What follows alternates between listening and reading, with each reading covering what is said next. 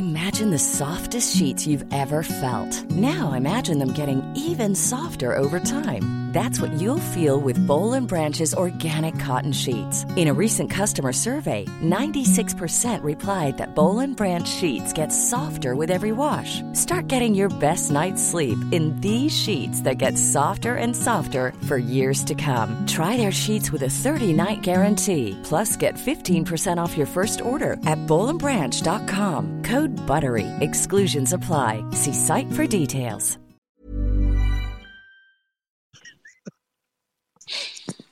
Bienvenue dans le podcast Culture PSG du lundi 10 février 2020. Excusez-moi pour le fou rire. Euh, nous allons revenir ce soir sur le match d'hier PSG-OL. Euh, victoire 4-2 des Parisiens. Euh, on va en parler euh, toutes les coutures collectives, pe- personnelles, enfin vraiment de tout, parce qu'il y a beaucoup de choses à dire. On parlera ensuite de la sortie médiatique de Leonardo après la rencontre. On fera notre traditionnel point Dortmund puisqu'on en parle toutes les semaines et on tente de ne pas faire dans le négatif. Au contraire, il y a eu quand même pas mal de bonnes nouvelles pour le PSG. Et on finira avec les résultats des autres équipes du PSG. Nous sommes quatre ce soir. Nous avons Monsieur Martinelli qui est de retour après une semaine d'absence. Salut à tous et bon appétit à Omar et Simon, donc qui mangent pendant le podcast, euh, Voilà, en mépris de, de tout respect envers l'auditeur. exactement. Alors que moi, je dois attendre 11h30 pour manger et tout. Eux vont commander des KFC en cours de route. Simon, es-tu là quand même? Je suis là, je suis là, frais, frais, dispo, euh, prêt, prêt, prêt, prêt, euh, Prêt à manger, ça de podcast. D'accord. Prêt pour manger, exactement. Ensuite, Omar, es-tu là? Mais toi, je sais que tu es là. Je, je suis là euh, et je, je tiens à répondre à Mathieu qui était bourré lundi dernier après la, la soirée blanche et qui vient nous faire des leçons sur le, le respect des auditeurs. Tout à fait.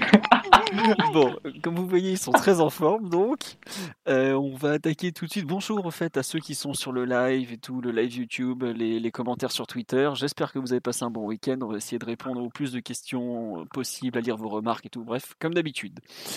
Euh, on, on me dit faites durer le podcast longtemps. Vu tout ce qu'il y a à dire sur le match d'hier, je pense qu'on est parti pour un podcast assez long. Euh, on va quand même attaquer tout de suite. Donc, victoire 4-2 des Parisiens hier en clôture de la 24e journée de Ligue 1, parce que c'était déjà la 24e journée, le temps passe. Le PSG ouvert le score par Di Maria dès la 22e minute. Kylian Mbappé a doublé la mise à la 38e. Julien Draxler a mis le but du 3-0 à la 46e ou 47e. Euh, il y a eu deux buts coup sur coup de le premier c'est euh, Martin Terrier 51e, Moussa Dembélé 59e et enfin Cavani qui clôture la marque avec ce but à la 79e minute. Alors, par quoi commencer? Déjà, faut j'avais euh, été très dur avec le match précédent, il faut quand même souligner la qualité générale de la rencontre. Un- une belle rencontre de Ligue 1, de, des buts dans tous les sens. euh, franchement, euh, c'est dommage qu'on n'ait pas des matchs de cette qualité aussi souvent. Vraiment une belle rencontre en général, donc ça fait plaisir. Ensuite, on va, je pense qu'il faut découper le match euh, en trois parties, à savoir la première mi-temps, voire on pourrait même sous-découper le match en quatre parties, à savoir euh, début de première mi-temps, 10 minutes compliquées. Ensuite, le PSG va signer, je dirais, euh, 30-35 minutes de très très bonne qualité, qui sont même pour moi les, qui donnent au final euh, peut-être la meilleure mi-temps de la saison, tout simplement, de par la qualité de l'organisation adverse au départ, la façon dont le club, dont l'équipe a réagi, le jeu collectif produit, etc., etc. Donc euh, vraiment une mi-temps que j'ai beaucoup appréciée. Le problème, c'est que le début de la seconde mi-temps est pas terrible. Bon, on marque d'entrée sur un, un coup de chance pas, possible, mais ensuite euh, on fait un peu n'importe quoi, même si je trouve qu'il y a pas, il y a eu aussi le, enfin Lyon revient un peu aussi par hasard dans le match. Il y a eu un quart d'heure, 20 minutes qui, qui était assez étrange, et peu à peu le PSG a su reprendre le ballon, reprendre un peu la maîtrise du match, et on marque euh, le quatrième, on aurait même pu marquer le cinquième par euh, Sarabia notamment. Bref, on, finit très bien la rencontre sur les 20 dernières minutes, malgré quelques petites alertes en défense. Donc vraiment une rencontre en trois temps. Vraiment un, peu bizarre. J'ai pas envie de, la mettre dans le même panier que celle contre Nantes euh, quelques jours plus tôt où ça avait vraiment été, je trouve, 70 minutes de grosse domination et puis euh, 20 minutes un peu n'importe quoi. Mais euh, là, euh, c'était un peu bizarre, mais c'était vraiment intéressant sur nos failles du moment. Et effectivement, ce qu'on me dit sur le live, la première mi-temps est probablement celle qu'on a montré de celle qu'on a fait de mieux sans Neymar. Oui, c'est exactement ça, parce que ça aide quand même d'avoir un Neymar en forme en général. On l'a vu toute la saison. Mais effectivement, euh, l'impression collective euh, sans Neymar est peut-être la meilleure depuis celle contre le Real. Et autant contre le Real, par exemple, en septembre, j'ai trouvé que c'était euh, le Real nous avait simplifié la chose en se suicidant et en étant une équipe hors de forme physiquement et pas prête. Autant hier, Lyon, on voit sur les 10 premières minutes qu'ils sont là, qu'ils font un vrai match. Et par contre, une fois que le PSG enclenche, là, attention, ce qu'on a vu pendant 30-35 minutes, c'est du très très grand football, honnêtement. Et euh, Leonardo qui disait après le match, mais appréciez ce que vous avez sous les yeux. Euh, il faut le redire, la, première mi-temps, elle est franchement de top qualité de la part des Parisiens. La façon dont ils ont su déjouer le problème posé par l'OL et comment ils enchaînent ensuite, euh, je me suis régalé. La seconde période, on, va en reparler forcément, euh, moins, moins accompli dans l'ensemble et puis plus de difficultés avec des perfs individuels un peu en deçà, mais aussi des, gestions collectives. Mais vraiment, je trouve cette première mi-temps, euh, ça fait partie des, des mi-temps que j'aurais plaisir, je pense, à revoir dans, dans quelques semaines ou même cet été quand il n'y a pas de match, que j'ai envie de revoir des bouts de match, mais ça serait peut-être celle-là que je choisirais. Voilà un peu mon pouls du match, très centré sur la première mi-temps, mais on va parler des deux. Mathieu, Omar, Piotr ou Simon, vu que c'est le même. Je t'en prie Mathieu, continue, co- complète. Ah bah t'es d'un enthousiasme incroyable euh, ce Ah bah, t'es- Non, mais j'avais détesté le match de la semaine dernière. où Je trouvais que ça avait, on avait été d'un investissement euh, douteux. On avait joué à la baballe, et je trouve que le match d'hier, pour le coup, c'est un vrai match de foot et c'est un peu. On attendait qu'il, euh, comment dire, on attendait un- une sorte de préparation à Dortmund. et Je trouve que ça n'a pas été une vraie préparation à Dortmund du tout, mais pour le coup, il y a eu un vrai match, quoi. D'où mon enthousiasme de voir une opposition, quelque chose euh, où tu peux un peu te, te jauger malgré tout. oui. Voilà. bah, du coup, euh, du coup, enchaîner. Euh, mais euh, non, moi, je, enfin, je voudrais quand même insister un tout petit peu sur le sur le début de match parce que on a refait un peu celui de l'entame qu'on avait faite à, à Lille où on a comme ça 10, euh, 10 minutes, un quart d'heure où on est en difficulté face à une équipe qui vient te chercher assez haut. Bon, comme à Lille, ça se traduit pas vraiment par de grosses occasions adverses. Euh, Lille, ça avait été une frappe de loin d'Arujo, là c'était une frappe de loin de Terrier qui passe à côté. Mais sinon, c'est pas, ça se traduit pas par une vraie domination. Mais, mais au final, je saurais pas trop me, prononcer en disant est-ce que c'est inquiétant? Est-ce que face à une équipe de Dortmund qui va sans doute venir te, te chercher, est-ce que euh, ça peut se traduire un peu plus chèrement face à des attaquants de meilleure qualité? Au final, je sais pas trop. Comme je saurais pas trop dire au final si c'est Paris qui s'en est euh, sorti par le jeu, etc. Ou bien si Lyon, après 10 minutes, un quart d'heure, euh, naturellement et, et en ayant en plus pas, pas concrétisé sa, sa domination ou sa, son occupation du, du camp adverse, recule pas de façon un peu, un peu naturelle. En tout cas, Paris, à partir de ce moment-là, comme tu l'as dit, Philo, a commencé à trouver beaucoup de solutions dans le jeu, notamment autour de Di Maria, évidemment, euh, entre les lignes, auquel s'est joint euh, régulièrement Draxler, qui a quitté un peu sa position excentrée pour, euh, pour venir se mettre entre les lignes. Et ça donnait quelques très très belles occasions ou très très belles euh, situations. Euh, bon, L'action la plus emblématique, c'est l'enchaînement assez rapide entre les lignes, entre Di Maria, Draxler et il me semble Verratti Mbappé, qui se conclut par une frappe de loin de l'Argentin qui est un peu trop envolée, mais comme ça, du jeu assez rapide à une touche, euh, une, deux touches, avec beaucoup de monde sur, un, sur un espace assez rapproché entre les lignes, c'était c'était des, enchaînements et des séquences assez sympas, qu'on avait déjà vu au final assez, euh, face à Nantes en, milieu de semaine. Euh, donc, ça, on va dire que l'absence de, Neymar a été un peu compensée par peut-être plus d'ordre au niveau collectif et, et, des joueurs qui jouent peut-être plus, euh, plus simplement, une création qui est un peu plus répartie entre, entre plusieurs joueurs. Euh, donc Paris au final qui finit très bien la mi-temps et qui, euh, qui mène logiquement. Lyon a quasiment aucune, aucune opportunité, aucune occasion.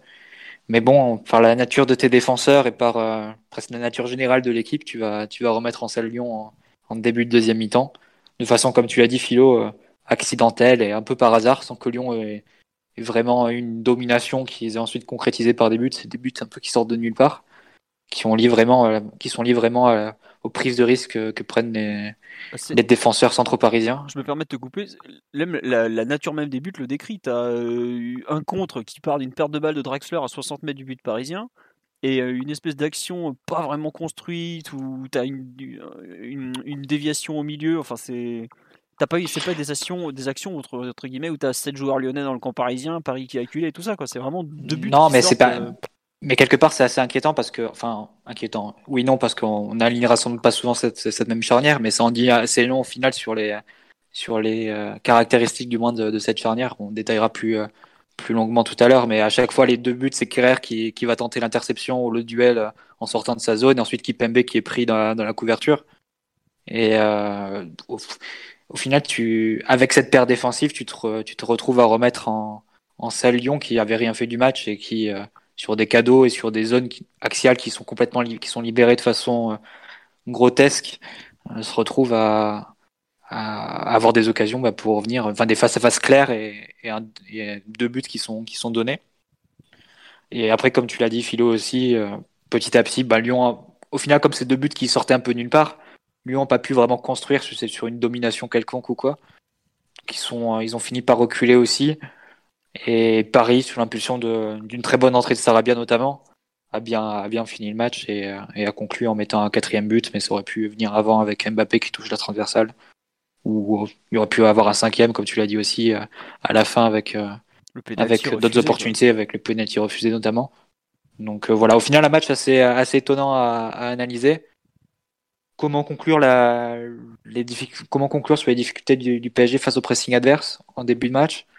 Euh, La très bonne période avec Di Maria entre lignes et, une jeu offensive qui a suivi pendant une demi-heure.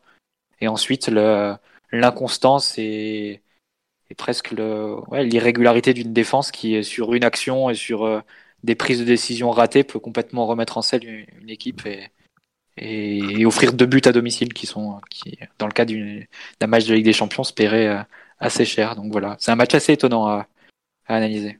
Bah en fait, je trouve que c'est un match qui résume assez bien les deux équipes, malgré tout, les forces et faiblesses un peu de, de Lyon, où il faut pas grand chose pour que cette équipe craque, que le PSG avec cette défense, enfin, pour bien mesurer le match d'hier, la défense, il y a quand même 3 joueurs sur 4 qui normalement ne doivent pas débuter un match de cette importance. Quand je dis ne doivent pas débuter, c'est que ce sont plutôt des remplaçants. Euh, savoir, bah, euh. Là, t'en auras 3 sur 4 qui seront à Dortmund quand même.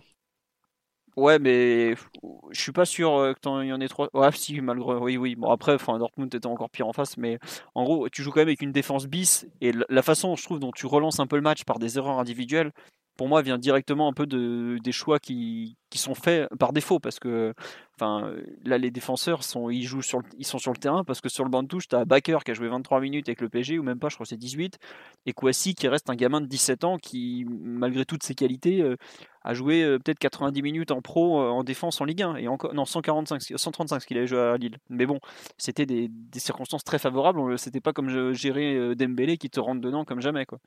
Donc forcément, tu, as des, joueurs qui, font, qui ont des profils à, faire à générer des erreurs. Surtout, euh, je pense à Kerrer quand il joue dans l'axe, par exemple, ou Kim Pembe quand il est surresponsabilisé comme hier.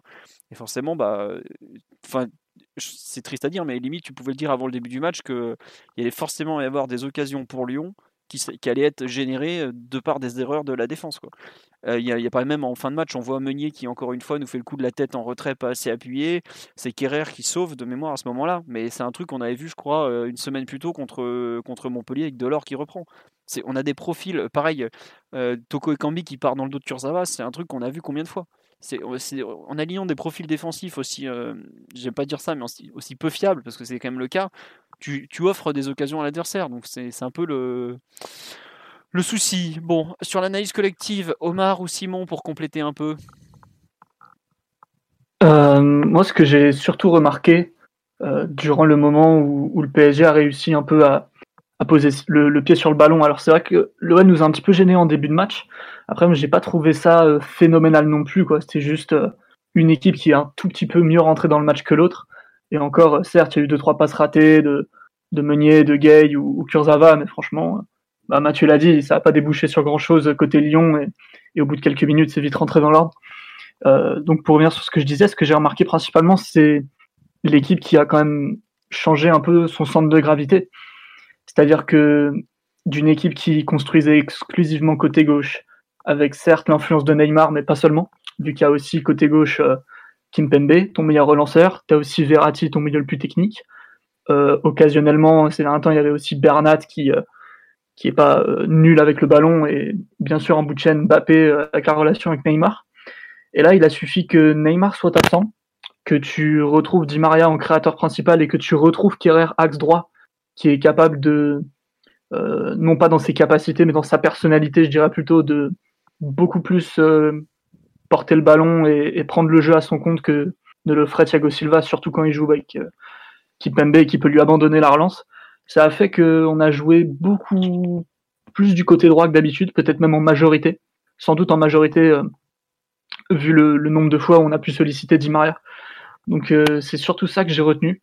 Quand bien même euh, on peut voir l'équipe évoluer de match en match de ce point de vue-là, parce que quand bien même que ce soit pensé ou, que ce soit fait naturellement, l'équipe passe beaucoup côté droit, il y avait quand même toujours le même principe d'avoir Kurzawa plus bas que Meunier, ce genre de truc. Donc ouais, c'est plutôt ça que je remarquerais en premier lieu, cette espèce d'adaptation, de fluidité que, que, tu peux apporter aussi, euh, euh, quand bien même Neymar te manque, vu que euh, le 4-4-2 à la base c'est un peu le système de, de Neymar pour Neymar, limite par Neymar, vu que la presse a sorti des, discussions tactiques qu'il y aurait eu entre Neymar et Tourelle. Et le fait que l'équipe puisse garder un peu de continuité, même en, l'absence de, de, ton meilleur joueur et, et, de ton joueur système surtout, ça m'a plutôt rassuré. Après, bien sûr, le scénario du match fait qu'il y a, y a des, des points d'inquiétude à avoir, notamment au niveau de la compacité défensive à certains moments où, où on sent que l'équipe perd un peu la notion de, de l'espace, un peu la notion de la compacité. Au niveau des, des profils aussi, tu as forcément euh, de profils à risque, entre guillemets, dans l'axe, qui fait que euh, individuellement, même s'ils sont pas euh, horribles du tout, bien, bien que les réseaux sociaux et la presse aient été euh, très dur, très dur envers eux. C'est plus l'association, moi, comme vous avez dit, qui, qui me laisserait plus de doutes. Euh, avoir un kamikaze en, défense centrale, ça va. En avoir deux, ça peut être compliqué, surtout en avoir deux dans une défense à deux, encore plus. Donc, euh, bon, c'était plus subi que, qu'autre chose, vu, vu l'état de l'effectif en ce moment. Mais, mais, mais ouais, je, je, pour moi, le 4K2 a encore marqué des points euh, ce soir-là, même s'il y a forcément des trucs à ajuster mais qui sont aussi dus un peu à, au scénario des matchs et aussi un peu à la nature de tes joueurs. Le fait que un joueur comme Gay, euh, malgré sa fiabilité défensive, parte un peu parfois à l'aventure, euh, à couvrir des zones, on ne sait pas trop pourquoi, euh, vu, vu le risque que, ça peut comporter. Donc voilà, c'est un peu, mon avis général sur le match. Très bien. Omar, avant qu'on passe à l'analyse euh, plus, plus ciblée, peut-être un peu collective, je pense qu'on va découper les, trois tranches, enfin peut-être pas la dernière qui est un peu moins intéressante, mais euh, au moins la, grosse tranche de domination et le fameux quart d'heure flottement. Omar, sur le match en général, pour compléter un peu vous avez été, euh, vous avez été très exhaustif et je partage beaucoup de points qui ont été, qui ont été énoncés, notamment le découpage de la, dans la rencontre en, en quatre parties euh, bien distinctes avec le, le premier quart d'heure que Mathieu évoquait, où, euh, où Lyon a un peu, un peu confisqué le ballon avec un bloc qui était, qui était très écarté. Je pense qu'ils avaient d'ailleurs pour consigne d'essayer de jouer beaucoup de, de 1 contre 1 avec les latéraux. Euh, je pense côté Cherki notamment. Il y, a eu, aussi pas mal de, bons déplacements et, et d'orientation d'Awar. Après, euh, bah, la première mi-temps bascule à partir du moment où, où Di Maria prend feu, où là, il, réussit 4-5 euh, dribbles consécutifs, il arrive à, ouvrir le terrain latéralement avec plusieurs passes de, très très grande qualité, et puis il met, il ce but un peu, un peu venu d'ailleurs avec une, très très belle action euh, collective qui, fixe et concerne six joueurs. Donc, euh, très très très belle phase du, du PSG qui, qui embellit un peu la, la première mi-temps parce que le, début de match était était un peu un peu pénible même si euh, même si certains ont réussi à, à sortir leur leur épingle du jeu et je pense à je pense à Kurzawa. Après il y a y a cette deuxième mi-temps où, où tu as, bah, as, un petit peu tout ce qui est l'identité de de cette équipe euh, c'est la menace la menace constante dans les dans les deux surfaces. Menace constante parce que tu tu sais qu'il faudra il faudra pas beaucoup que que l'adversaire te te donne de situations pour que tu puisses marquer. Mais tu es aussi capable de le remettre en selle euh, de, dans des dans des proportions qui sont qui sont très risquées et très dangereuses. C'est-à-dire une bonne passe bien claquée euh, au milieu de terrain ça peut suffire pour euh, pour éliminer trois quatre joueurs et transformer euh, Toko et Kambi en, en Mark Overmars quoi. Donc il y, a, y a tout ça à prendre en, ligne de compte. Après, sans forcément se projeter dans dans ce que sera le match à Dortmund, parce que parce que pour les avoir vus, et, ils ont pas mal de similitudes avec nous sur, sur certains plans de jeu, mais euh, voilà, je, pense que c'est bien d'avoir fait ce match-là sans, Neymar, du moins la, période qui va de la 22e à la 45e, parce que ça, remet, euh, ça remet euh, Di Maria euh, à un niveau d'influence et d'inspiration qui est, qui est celui qu'il avait au début de saison et, ce sera toujours bénéfique de, l'avoir dans cet état-là. Euh, J'ai beaucoup aimé le, match de Mbappé aussi qui était peut-être un peu plus sobre que ce qu'il a tenté de faire ces dernières semaines, mais qui a été sacrément efficace à chaque fois qu'il a eu le ballon, et, euh, et des, performances euh, d'autres qui sont à relever, mais dont on parlera tout à l'heure. Très bien. Je vais faire un petit tour sur live, parce qu'il y a eu beaucoup de questions, de réactions, et je ne vous ai pas oublié, mais nos fameux auditeurs, merci à vous d'ailleurs. On nous dit, on aurait pu marquer 7 ou 8 buts, on en a pris 2, mais on en a mis 4.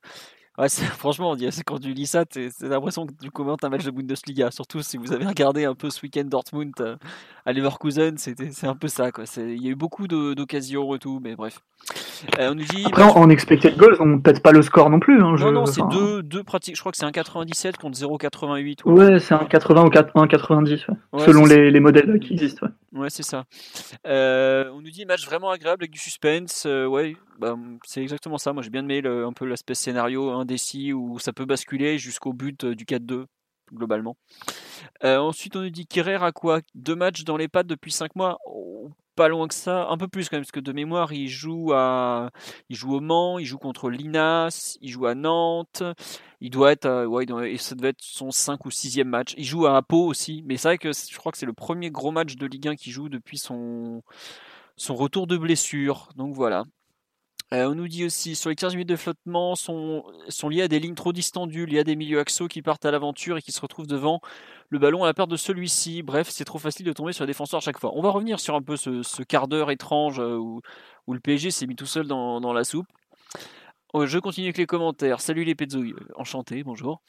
On nous dit, comme souvent, le premier but est dû à une accumulation de défaillances qui se termine par Navas. Alors, alors le premier but, si vous le regardez au, de près, c'est incroyable. Des duels perdus, des marquages oubliés, euh, des, déviations, euh, même Navas qui se loupe alors que c'est le plus fiable de ceux de derrière. Enfin, c'est assez effroyable, effectivement, en termes d'erreurs individuelles successives. Ensuite, on nous dit, disons que dans les gros matchs, ces équipes dominantes traditionnellement mettent les autres sous pression. Nous, c'est un peu l'inverse. Par contre, après 25 minutes, nos sorties de balles font reculer leur bloc de 25 mètres du fait de nos qualités sur les transitions. Bah, effectivement, euh, c'est ce que disait Rudy Garcia après le match. On a voulu les presser haut et finalement, on n'était pas en mesure. D'ailleurs, euh, toute proportion gardée, c'était un peu le plan de Marseille qui avait euh, tenu, je crois, 5 minutes face au PSG en, en, en novembre et qui a, après s'est fait littéralement broyer pendant 35 minutes. Je trouve qu'il y avait pas mal de similitudes entre les deux mi-temps d'ailleurs. Si ce n'est que l'OL est peut-être un peu moins peut-être un peu moins suicidaire que Marseille en allant euh, en allant presser. Oui Omar, tu veux compléter? Non non, j'allais juste dire qu'ils ont presque égalisé. C'est vrai qu'ils ont presque égalisé pour le coup. Ensuite, euh, le trou noir en deuxième mi-temps doit aussi s'expliquer avec un sursaut lyonnais, non uniquement les errements de notre défense. J'ai l'impression que la sortie de Cherki aurait été bénéfique. Ils font double changement des mémoires. Ils font Cherki, il y en a un autre qui sort, je sais plus qui c'était, mais oui, il y a. Il... Marsal qui sort. Marsal, ah bah, dommage. Ma foi, quel goléador ce, ce petit Brésilien. Mais oui, euh, c'est vrai qu'il y a aussi une réaction adverse forcément. Euh, sur la partie euh, YouTube, parce qu'il y a plein de réactions aussi, mais ça parle beaucoup de la charnière centrale, mais on va y revenir aussi. Euh, c'est vrai qu'on signale le coaching. Effectivement, très bon coaching de Tourelle, Paredes, Sarabia et Cavani ont franchement été des bons entrants. Donc il faut le souligner parce que c'est pas forcément très courant que, Tourelle, je trouve, est un coaching qui, qui bouscule le match au cours des, des, derniers mois. Et là, pour le coup, ça a vraiment été une très bonne chose, notamment le l'entrée de Sarabia qui a montré qu'il était capable de rentrer dans un match de cette envergure, ce qui n'est pas non plus évident, parce qu'il n'avait pas non plus jusque-là brillé en tant que remplaçant. Donc c'est plutôt une bonne nouvelle. Ah, Bernabeu quand même, Philo. Ah oui, Bernabeu, oui. enfin, Bernabeu, euh, il marque un but, euh, euh, mais je me souviens pas dans le jeu qu'il a été si incroyable, si. Enfin, peut-être. Je te, je te fais confiance si tu dis. Bon, il a été utile, quoi. oui, il a été utile. utile plus un but au Bernabeu, c'est bien. C'est vrai, effectivement. Ensuite, euh, bah, on nous dit c'est pas le même joueur quand il y a Neymar. Bah, forcément, vu qu'il reprend un peu le rôle, euh, il a moins d'influence quand le Brésilien est là. Et puis le Brésilien est forcément au centre de tout. Donc c'est, vrai que c'est un joueur différent en fait. Faut pas, hum, il peut pas être comparé à Neymar, mais bon.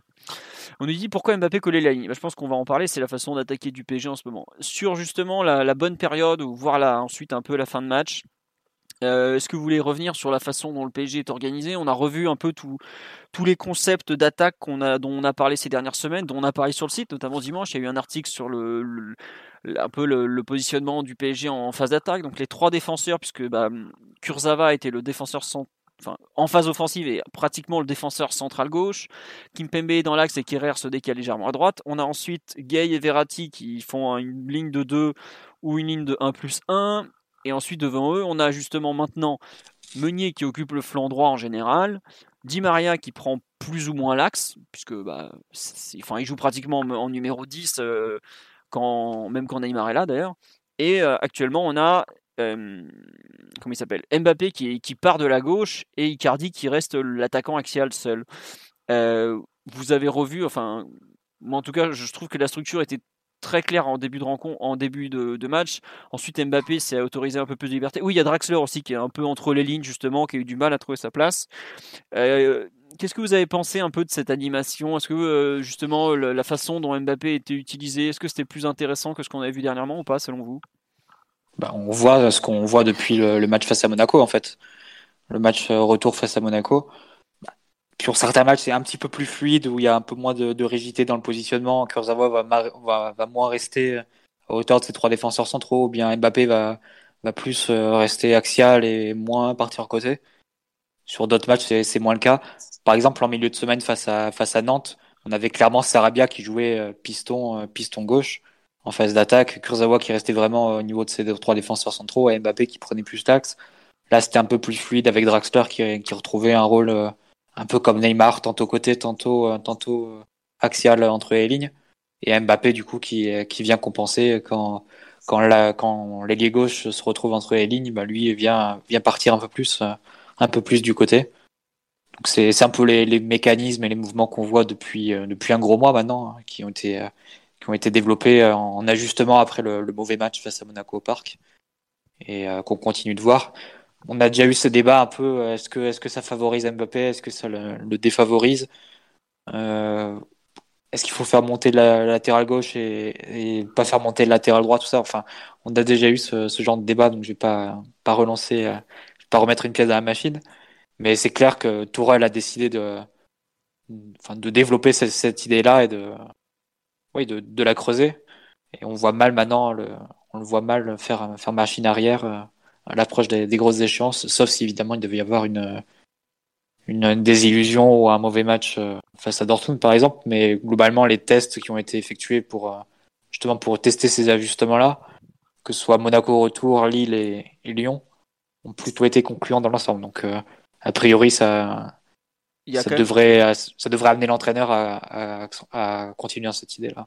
Pour moi, il y a quand même un ajustement qui fait en fin match, c'est quand Sarabia rentre, je trouve que c'est lui justement qui reprend vraiment côté gauche ou après droit. Enfin, ils alternent un peu avec, Di Maria, mais Mbappé se retrouve beaucoup plus axial.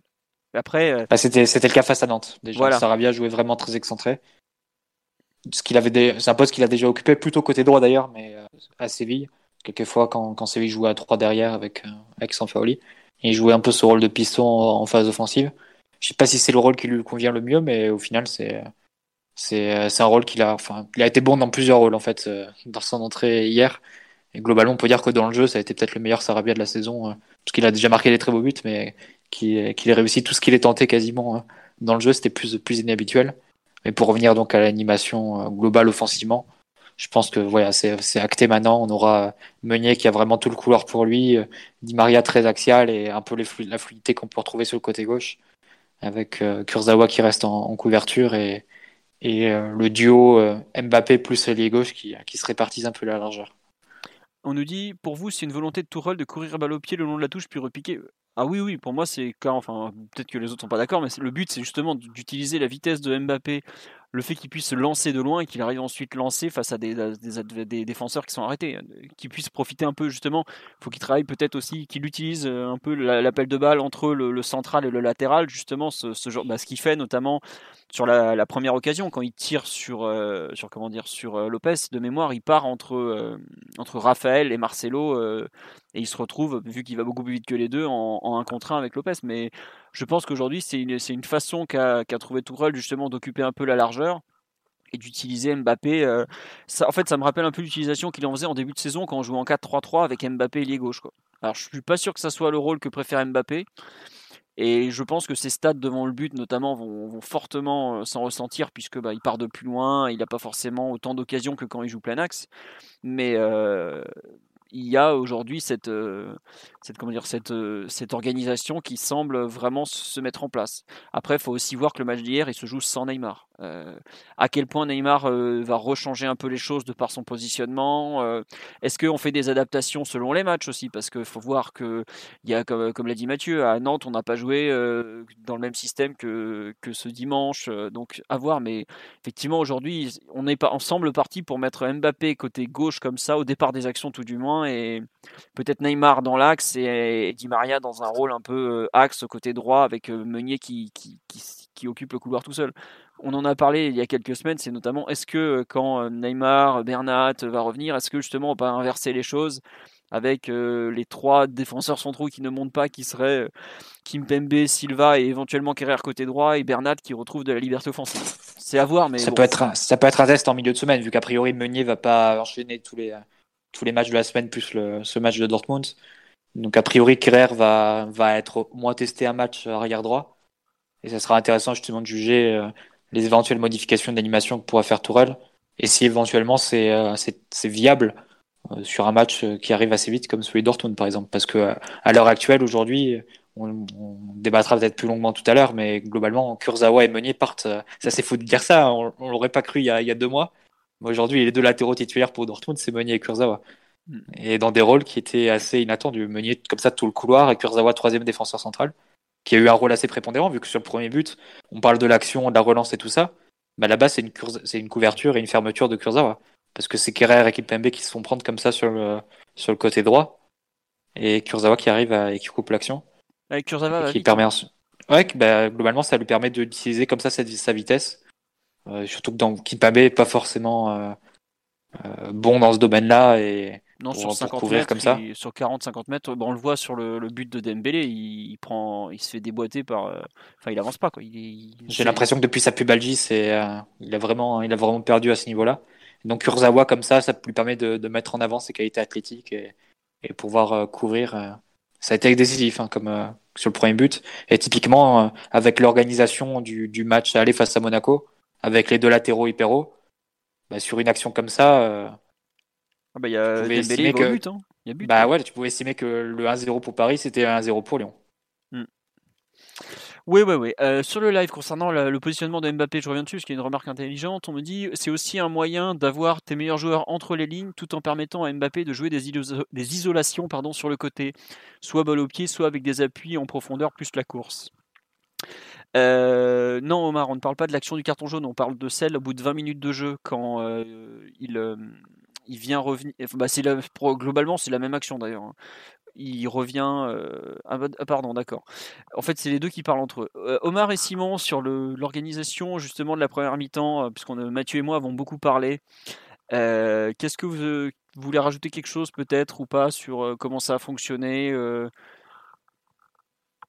Omar, vas-y, l'autre va chez KFC Vas-y, va chercher ses chicken wings.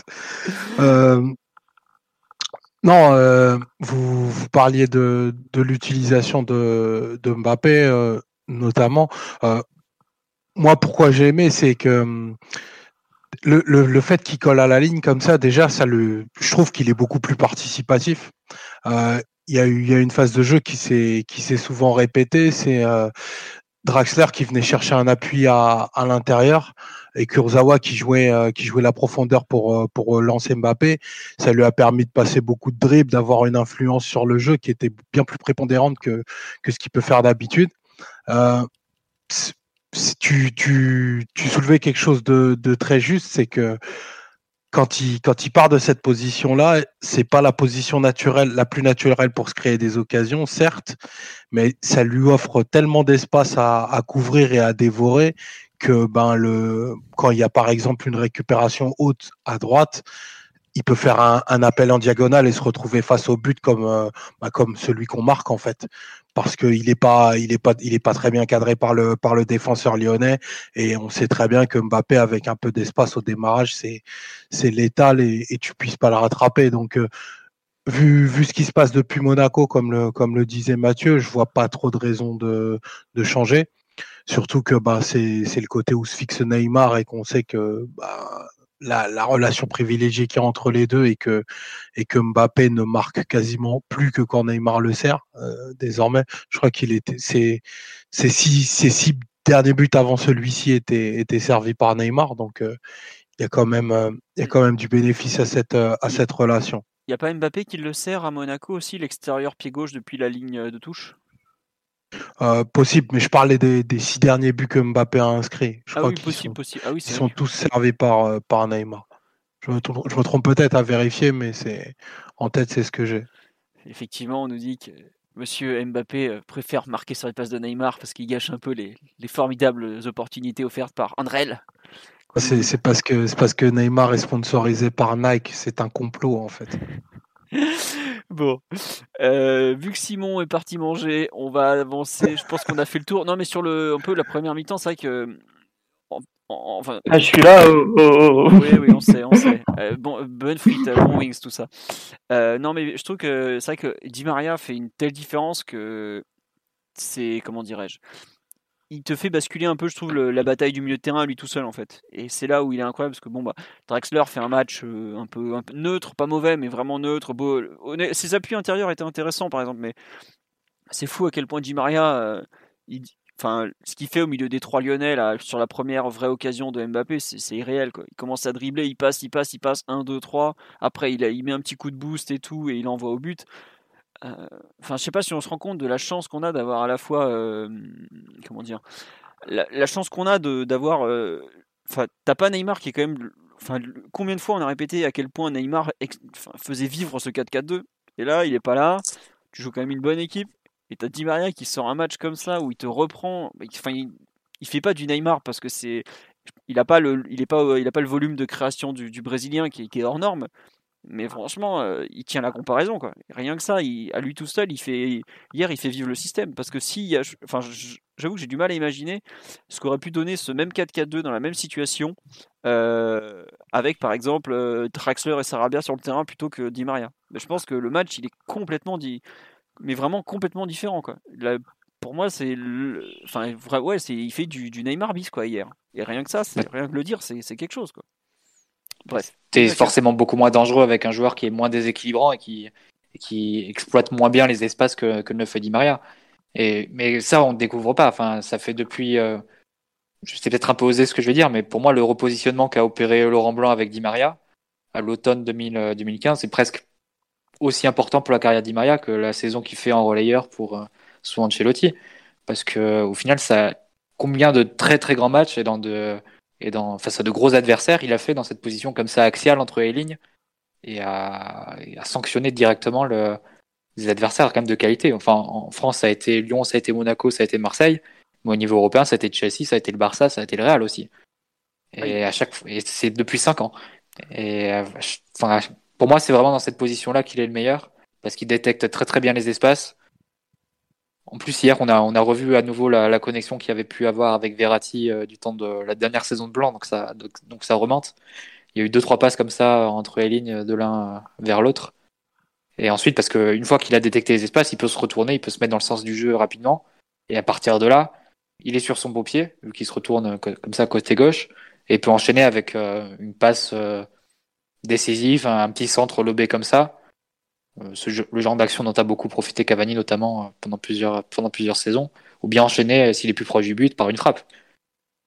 Et on l'a vu notamment bah, face au Barça, face à d'autres équipes comme ça. Donc c'est pour moi dans cette position il est vraiment rayonnant. Et effectivement avec Neymar qui l'absence de Neymar qui lui laisse plus de plus de volume et plus de ballons à toucher, c'est il en prend d'autant plus ses responsabilités et c'est c'est quand même quelque chose à, souligner parce qu'on le réduit souvent finalement à un rôle de lieutenant. Mais si tu, si tu dois définir un lieutenant, c'est quelqu'un qui assiste au numéro 1 quand il est là. Mais c'est pas quelqu'un qui peut reprendre le rôle du numéro 1 quand il est pas là. Et c'est quand même ce que fait Di Maria assez régulièrement quand, quand Neymar est absent. Et, et, pour moi, ça le, ça le définit presque au-delà du rôle de simple lieutenant. C'est, c'est en fait presque ton deuxième fer de lance offensif et du, ou du moins ton deuxième, ton deuxième créateur au niveau offensif. C'est ton deuxième inspirateur offensif, ouais. C'est ça, ouais. Après, c'est vrai que Di Maria, le problème, c'est que bah, il n'est pas toujours euh, régulier. Tu, tu sais très bien qu'avant un, match, tu sais jamais. Bon, il se loupe quand même pas, pas beaucoup, mais il y a eu des matchs où tu vois, il, va trans.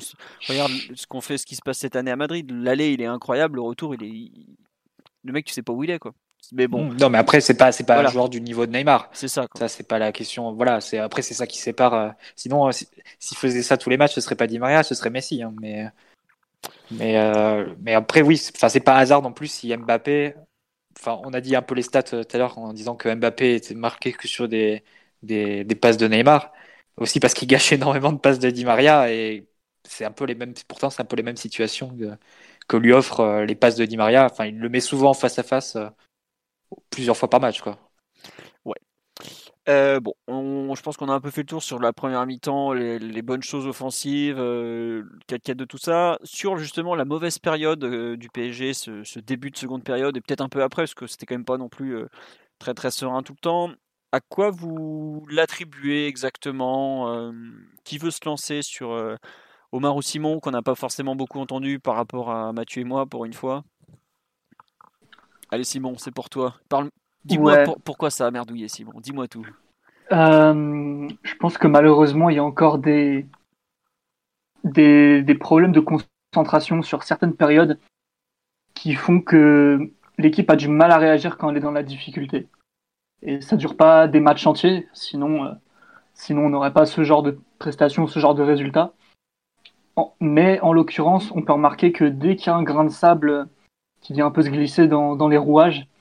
Ça a tendance à, péter un peu de tous les côtés et on a vraiment du mal à garder le, le rythme des matchs sous son contrôle. Mais ça, je pense que c'est un peu dû aussi à la manière dont le PSG joue ses matchs depuis toujours, enfin toujours, c'est-à-dire Laurent Blanc, la manière qu'on a de dominer la possession, la manière qu'on a de aussi contrôler parfois euh, le rythme d'une certaine façon, ce qui fait que quand tu as des contrariétés dans ce que tu fais, l'adaptation peut être difficile parce que quels que soient les joueurs, quels que soient les contextes de match, en général, dès que l'adversaire arrive à te créer un temps dit fort, que ce soit en te en t'acculant dans ta surface ou que ce soit en te mettant transition sur transition, c'est compliqué et souvent ça craque. Rares sont les moments où le PSG ne prend pas un ou deux buts euh, lors des temps forts adverses lorsqu'ils arrivent à être créés. et souvent le point de départ c'est c'est des trucs un peu anodins ou, qu'on n'attend pas. Euh, le temps fort qu'on se prend à, Anfield, qui était bon, là pour le coup très prévisible, ça part d'un corner mal, mal repoussé. Là, ça part de, de, Kerrer qui, qui veut partir à l'aventure de manière un peu euh, pas très à propos, et du coup, ça donne une occasion, une occasion claire à, l'OL qui, qui, marque quand même sur son premier tir cadré de la rencontre, si je ne m'abuse. Ah bah, il met deux tirs de but. Hein. Deux tirs Cadré de but, bah, tu vois, le manque de réussite euh, défensive est quand même euh, assez frappant, mine de rien. Et, direct après, c'est compliqué, surtout que Lyon, là, ils ont des nouvelles forces sur le terrain à ce moment-là. Ils peuvent beaucoup mieux exploiter euh, l'espace derrière Kurzawa, qui, pour le coup, a vraiment souffert et Kimpembe a dû vraiment s'employer pour essayer de repousser un peu du mieux possible ce qui, ce qui filtrait côté gauche, avec un succès un petit peu mitigé par moment. Donc, je pense que le PSG est vraiment une équipe qui, qui a du mal à gérer ce genre de temps faible. Et, je pense que c'est l'inquiétude qui nous traverse tous quant à la Ligue des Champions. Euh, un petit peu comme euh, ce qui a pu se passer, pas forcément à chaque élimination, mais régulièrement en Ligue des Champions ou sur des gros matchs. Le moment où l'adversaire va réussir un peu à sortir du bois, à se mettre en évidence, à profiter d'une ou deux erreurs, comment l'équipe va-t-elle réagir? C'est un peu la, question, euh, la question à un million d'euros. Quoi. Oh, tu veux un milliard même, attends, soit voix grand et bon. Non, juste sur le live. Un milliard budget le PSG, n'est-ce pas? Euh, 600, 638, je crois, dernièrement. Euh, on nous dit est-ce que la Pas mauvaise selon période. Jean-Michel. Euh, tout à fait. La mauvaise période en début de seconde mi-temps n'était pas due à un trou physique. Bah, c'est inquiétant parce qu'ils viennent juste de revenir des, des vestiaires quand même, les types. Donc, euh, il y a effectivement. Non, même Tourelle le dit, peut-être qu'on a cru qu'on avait gagné le match. Il y a peut-être une. En fait, vu la nature des erreurs qui ont été provoquées par nos défenseurs, ça ressemble plus à une déconnexion mentale. Mais c'est vrai que ce que dit Simon, le, temps faible, là sur le live, on me parle de Naples. À Naples, on a pris une sauce de 20 minutes où on s'était fait mais déboîter dans tous les sens, où c'est Buffon qui nous tient dans le match avant finalement de, de craquer avec Silva. Mais euh, oui, c'est pas nouveau. Euh, On n'arrive plus à gérer ces périodes de temps faible parce que bah, déjà, on les subit pas souvent en Ligue 1. Et par contre, à l'échelon européen, on, on le sent bien passer. Quoi. Mais je sais pas. Sauf euh, que c'était, sauf que c'était pas le cas hier. C'était pas un temps faible de 20 minutes comme ça ou c'est plus des actions, c'est des, actions très isolées où tu as des mauvaises décisions défensives et, et qui se payent très très très très cher sur le plan du score. C'est pas forcément Lyon qui t'a mis comme ça dans ton camp pendant pendant euh, 15 minutes à, à multiplier les occasions comme ça avait été le cas justement à Naples ou à Liverpool par exemple. Ouais, c'est pour ça que j'ai fait la distinction euh, dans l'explication entre les moments où tu peux pas ressortir de ton camp et les moments où, où tu vas laisser passer toutes les transitions une par une. Pour moi c'est un peu comme euh, Pour moi, c'est un peu comme, euh, comme Nantes au final au milieu de semaine. C'est t'as une erreur qui sort de nulle part, ou un combo d'erreurs qui, qui sort de nulle part dans le cas d'hier sur une occasion. Et à partir de là, effectivement, ça, ça met l'équipe un, peu en panique. Et globalement, ça, ça tire l'équipe au niveau psychologique, au niveau mental, vers le bas. Et elle ne sait pas vraiment s'en sortir et, s'en tirer à ce moment-là. Le petit bémol qu'on peut mettre, c'est qu'on n'a jamais vraiment vu l'équipe dans cette situation avec, euh, avec Neymar que c'est le deux matchs cette semaine, c'était euh, à chaque fois quand il n'était pas là. Est-ce que ça peut pas atténuer un peu le, le fait d'avoir un joueur comme ça quand tu es en difficulté qui va venir prendre le ballon, qui va qui va venir intimider l'adversaire, qui va venir le faire reculer, qui va qui va avoir la personnalité du moins de vouloir euh, toucher tous les ballons pour euh, pour faire ressortir l'équipe? Mathieu, Ça peut aider forcément. t'as Neymar, mais t'as aussi Silva ou Marquinhos. quoi. T'as les trois joueurs, entre guillemets, les... qui hein, sont un peu les, les leaders théoriques de l'équipe qui sont pas là. quoi. Et Ça, ça, ça c'est évident, mais ça, si tu veux me faire dire que Kimpembe est Kerrer dans les deux matchs de la semaine, on, peut, on, peut, entamer le débat tout de suite maintenant, mais quelque part, Simon va me dire qu'ils ont fait euh, 89 minutes très bien les deux matchs, mais les trois actions qui peuvent rater sur le match, c'est des actions qui te mettent en difficulté énorme. D'une, parce que c'est des actions définitives, parce que c'est des interceptions qui vont manquer, parce que c'est des couvertures qui vont, qui vont pas faire, parce que c'est des, des concentrations qu'ils vont avoir et donc ils vont donner tout de suite un face-à-face ou une occasion franche à l'adversaire, et donc la possibilité de marquer un but. Et derrière, parce que c'est quelque chose que l'équipe ne peut pas supporter, entre guillemets, parce qu'elle a, une fragilité à la fois défensive, et parce qu'on a un système quand même... Bon, le 4K2, faut quand même le, le soutenir. Tu sais que si l'adversaire pousse un peu, tu sais qu'il va y avoir des brèches. ça et- tremble. voilà, ça, c'est pas forcément. Évidemment, il y a eu de très bons ajustements depuis, euh, depuis un mois, mais bon, de base, c'est quand même très difficile à équilibrer. Tu sais qu'il y a des moments où, t'as- où l'adversaire poussera et tu seras, tu seras un peu plus fragile. Bah, Tu as cette pas, fragilité de système de base, ouais, tu as la fragilité un peu mentale et psychologique de base aussi. Tu vois, même une équipe assez limitée comme l'Étoile Rouge, le 4K2, il nous l'avait mis au supplice. quoi. C'est ça. Voilà, donc tu peux avoir le meilleur contrôle que tu veux. C'est sûr que à partir du moment où tu fais l'erreur, forcément, eh ben, tes lignes vont, vont se, vont se distendre un peu. euh, L'équipe va, va être en, doute parce qu'il y a aussi le, passif de- des dernières années et de, plusieurs matchs qui ont, tourné comme ça. Donc c'est pour ça que quelque part, on peut dire tout le bien qu'on veut de, de Carrera Kimpembe quand il réussit des interceptions, tout ça. Mais pour moi, c'est presque pas du profil qu'il faut euh, à une équipe comme PSG qui rentre rapidement en crise et, en panique quand elle, subit des occasions. Il faut le maximum de sobriété derrière, le maximum de fiabilité. Et tu veux pas te permettre d'avoir des défenseurs qui, euh, qui vont à la pêche euh, et tenter des interceptions à 40 mètres du but et, et qui sont pas capables derrière de compenser euh, en couverture. Et sur des matchs comme ça, ça passe à la fin parce que c'est que lui entre guillemets en face et et tu as aussi un tel talent offensif que tu peux rattraper le coup. Mais bon, dans, dans un match à élimination directe, tu, tu fais ce genre de choses avec la pression supplémentaire, etc. Tu sais pas comment ça peut tourner. Donc, moi, je, serais assez sévère avec les, deux joueurs en question hier, même si c'est pas que de leur faute et même si effectivement le système les protège pas forcément euh, toujours énormément. Mais dans leur situation, ils n'ont pas le droit de, réagir comme ça, alors que derrière, l'équipe a absolument besoin d'une fiabilité et d'une sobriété, je dirais, euh, et d'une confiance qu'ils réussiraient à transmettre à leurs partenaires. Parce qu'à partir du moment où ils font l'erreur et ils transmettent à, leurs coéquipiers que qui sont sur le point de, de craquer, euh, c'est tout l'édifice qui peut rapidement, peut rapidement s'effondrer. Simon ou Omar justement sur un peu ces, enfin ce que je traduis du, des propos de Mathieu, c'est qu'en gros le système ne les aide pas, mais ils coulent un peu le système avec leurs erreurs en gros, si je résume rapidement quoi. Euh, forcément, on, allait, on allait venir au, débat de, Kipembe et, et Peut-être, peut-être avant ça, euh, pour parler de la période de, flottement là qui, commence en, pour moi autour de la, la, 55e et, l'entrée de, de, Toko et Kambi. Euh, Lyon, Lyon a fait quelque chose qui nous a, qui nous a un peu mis en difficulté. Euh, ce qu'ils ont euh, ils ont cassé leur double pivot. Euh, Thiago Mendes, du coup, est resté tout seul devant la défense et, euh, et Touzard est monté beaucoup plus haut, euh, axe, axe gauche, pour, enfin, axe droit pour Lyon et, à gauche du coup pour nous pour chasser euh, pour chasser Verratti beaucoup plus haut et ça en fait mis euh, trois à quatre joueurs constamment euh, dans la dans la position gauche du, du, terrain côté PSG. ça a créé pas mal de, de surnombre, notamment celui qui amène le, le deuxième but parce que en gros ben Draxler ayant ayant l'activité défensive qui est la sienne, euh, assez, du coup, il est assez facile à, facile à éliminer. Et Kurzawa s'est retrouvé à jouer des, des 1 contre 3 ou des, ou des 1 contre 2 avec des, des prises de profondeur systématiques qui nous ont, bah, qui nous ont fait très mal.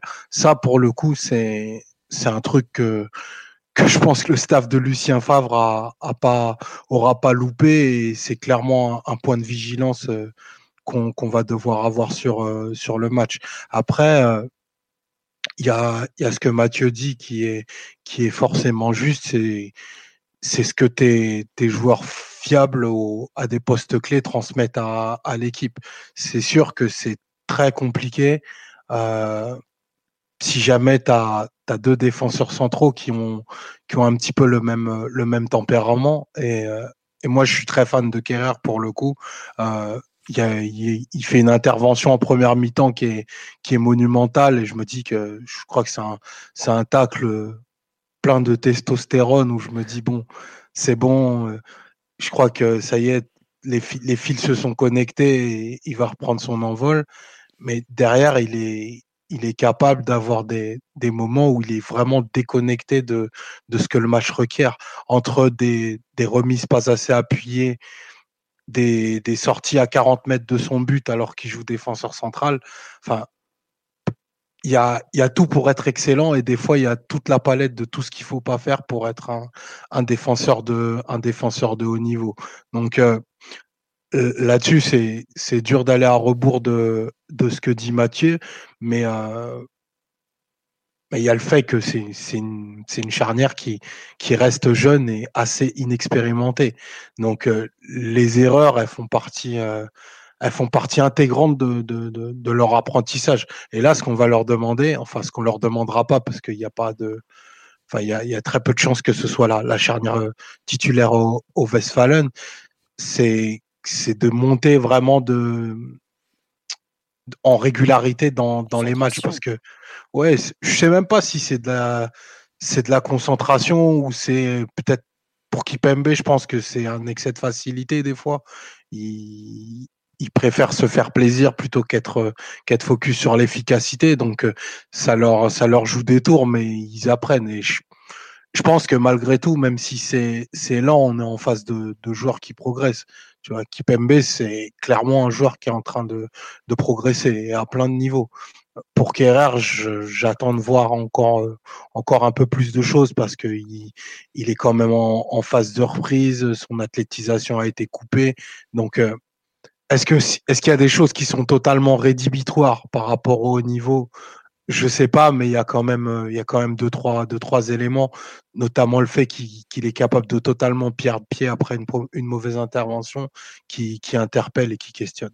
Après, enfin, Kerrer lui-même dit que il se voit pas non plus. Enfin, quand on lui demande ses postes préférés, il, dit en 1, euh, stopper d'une défense à 3, en 2, latéral d'une défense à 4, et en 3, central d'une défense à 4. Donc je pense qu'il est quand même conscient qu'il n'est pas, il est pas du tout mûr pour le poste. Parce que y a Ouais, mais. Tu, vois, il, est, fou. Dans, la manière qu'il a joué, il est cinglé. Euh, un peu des mots, un peu, un peu de bistrot, mais, mais c'est ça en fait, c'est qu'il est fou. Et qu'il y a des trucs qui se passent sur un terrain de football qui ne l'affectent pas du tout et lui, il va, il va chercher la viande, quoi. Clairement. Et c'est ce qui se passe sur les deux buts qu'on prend, où c'est lui euh, le premier qui, qui, fait un peu basculer les actions de d'actions euh, dangereuses mais contrôlables à euh, des situations très très claires pour, pour l'adversaire. Bah, je crois que le discours vaut un peu pour les deux de la charnière en fait. Il y avait l'ami Ryan qu'on salue a fait un tweet incendiaire sur sur Kimpembe cette semaine en disant c'est un joueur qui qui cherche d'abord à mettre son physique en évidence sans, sans jamais réfléchir à ce qu'il fait et, euh, et, à réfléchir aux actions et euh, à se préoccuper un peu de, de, de ses coéquipiers, du ballon et de, de sa ligne défensive. C'est un peu le même, même discours pour Kerrer qui va tenter l'interception ou, ou aller au duel quasiment à chaque, euh, à chaque fois qu'il le peut et quitte à laisser des gros, trous des gros trous derrière. Donc effectivement, c'est deux, deux joueurs qui peuvent, qui sont pas opérants pour couvrir en fait, Kerrer par nature, qui permet par nature et aussi par, par manque de, de, vitesse. Et sans avoir de libéraux derrière eux, c'est compliqué de vouloir les, les, aligner ensemble, à mon avis. Ah, mais à partir. Mais après, même, pardon, mais même avec un, un libéraux et même avec un Thiago Silva derrière, tu sais que ça peut, ça peut pas empêcher euh, un Kipembe, par exemple, à Dortmund, de, se faire exclure, de se faire exclure au bout de 15 minutes. Hein. parce qu'il aura tenté un, un, geste inconsidéré sur, euh, sur Haaland, comme il a fait en, fin de première mi-temps sur, euh, sur Dembélé, il me semble. Non, mais oui. Ça, c'est dans la nature des joueurs. Après, enfin, je suis d'accord, je suis dans, dans, leur nature, pardon, et c'est pour ça que je préfère largement voir Kerrer sur un côté où ses erreurs sont, sont moins visibles et moins, moins dommageables. Mais c'est surtout que l'association des deux, euh, Tuchel a beau dire qu'il aime bien parce qu'ils avancent et tout, mais au bout d'un moment, il faut qu'ils arrêtent d'avancer, les gars. Reculez un peu, arrêtez. Enfin, là, euh, l'action dont tu parles, là où Kimpembe découpe Dembélé et tout ça, mais Enfin, c'est la même 20 minutes plus tôt et c'est Kurzawa qui lui sauve les fesses quand l'action dont tu as parlé qui lance le 1-0 par exemple. Et Kerrer, c'est pareil, il y a eu enfin, sur le, but du 3-1 où il y a eu une, accumulation d'erreurs. Et à un moment, pourquoi il se met dans ce, cette position-là par rapport à Dembélé et, tout ça quoi. Enfin, c'est clairement des joueurs qui sont pas mûrs dans leur jeu. Mais alors vraiment, euh, il, faut, euh, ça reprendra du temps, je pense. Et c'est vrai que quand on voit un peu, enfin, Kimpembe est quand même bien meilleur cette saison que l'an dernier, mais il, a quand même besoin de, de réfléchir un peu à ce qu'il veut être comme défenseur central, parce qu'effectivement, il est assez fort dans les duels et il est capable de, de vraiment mettre sous pression un attaquant comme, comme peu savent le faire. Mais euh, il doit avoir quand même une, un recul. Et je trouve que c'était, en ce sens, c'était bien de lui donner le brassard, euh, parce qu'il a quand même, il est, il est vraiment responsabilisé mais malheureusement, j'ai pas l'impression qu'il est qu'il ait totalement pris la, mesure un peu de, ce que ça représente. hier, des deux, dans une charnière, il y a souvent un qui dirige et un qui, quelque part, même si je vais pas dire ça, exécute, dans le sens où il y a un ajustement. Quand c'est Thiago Silva, c'est clair, le patron c'est Silva et les autres autour s'adaptent. Mais dans, hier, donc c'est plutôt Kim Pembe par rapport à l'inexpérience de Kerrer qui est dans ce rôle. Mais euh, je trouve qu'il il, comprend pas forcément ce que ça signifie quand il fait un tacle complètement débile euh, avant la mi-temps, même si pour moi il n'y avait pas rouge. Euh, il y, a, un souci vraiment de. C'est pas que de l'inexpérience, parce que je pense qu'il a besoin, qu'il besoin d'une phase où il va un peu se rendre compte de ses erreurs. On a l'impression en fait qu'il revoit pas ses matchs, par exemple, qu'il ne revoit pas ses erreurs. Et c'est dommage parce qu'il a franchement des qualités. Simon, tu as parlé de la relance tout à l'heure les passes transversales qui claquent vers Neymar, le nombre de fois où il t'a ouvert une, une, première ligne, voire deux lignes de pressing d'un coup. Euh, Kimpembe ou, ou Kerrer Kimpembe, Kimpembe. Kerrer est moins fort là-dedans. Mais Kimpembe, il est capable de te. Enfin, ce qu'il fait en termes de relance, par exemple, à Monaco, il fait une super, un super match là-bas. Mais est-ce que c'est le comment dire, le contre-coup un peu de son absence longue durée? Est-ce qu'il y a euh, un regain de confiance après avoir été vraiment trop bas? Enfin, c'est vraiment compliqué, je trouve, à gérer. Sa, progression, elle n'est pas du tout linéaire, en fait. C'est ça qui est un peu débile. Enfin, pas un peu débile, mais un peu frustrant plutôt, parce qu'il y a des hauts, des bas, et on a du mal à trouver. En fait, le problème de Kim je trouve, c'est qu'il est capable d'avoir des, hauts euh, vraiment très hauts. Il y a pas grand. on parle d'un défenseur qui, est quand même. Euh, capable de matchs de très haut niveau. Mais il, fait des erreurs. Enfin, je veux pas être méchant, mais Congrès qui joue à Montpellier, il fait les mêmes quoi. C'est ça qui est vraiment, qui est vraiment terrible. Et après, J'espère pour lui que le retour de Thiago Silva va vraiment le stabiliser parce qu'il en a impérativement besoin, mais il doit quand même avoir une, euh, une réflexion et un peu, euh, un peu plus de, comment de recul sur ce que sa position impose en fait. Parce que on n'est pas dans une défense à 3 où il peut un peu partir à l'abordage. Dans l'axe, quand tu es à 2, euh, tu dois gérer pratiquement 20 mètres à toi tout seul ou même 30. C'est compliqué quoi. Ça peut pas être juste ça. Et pour finir un peu sur le temps faible, puisqu'au départ, enfin le temps faible dont dont on a que Mathieu a battu, euh, enfin a, réfuté. Euh, moi, je trouve qu'il y a quand même un moment où Lyon devient plus intéressant, c'est qu'il y a un moment ils essaient plus vraiment de construire, ils balancent des longs ballons un peu. Et c'est un truc que je trouve qu'on avait déjà un peu vu à Nantes, c'est qu'il y a quand même un peu un manque de compacité du PSG. Sur les longs ballons, le, repli défensif, il est vraiment tardif, je trouve. Il y a, y a des moments où notamment pour moi l'action la plus caractéristique, je crois que c'est le sur le 3-3, enfin le 3-3 loupé de Dembélé.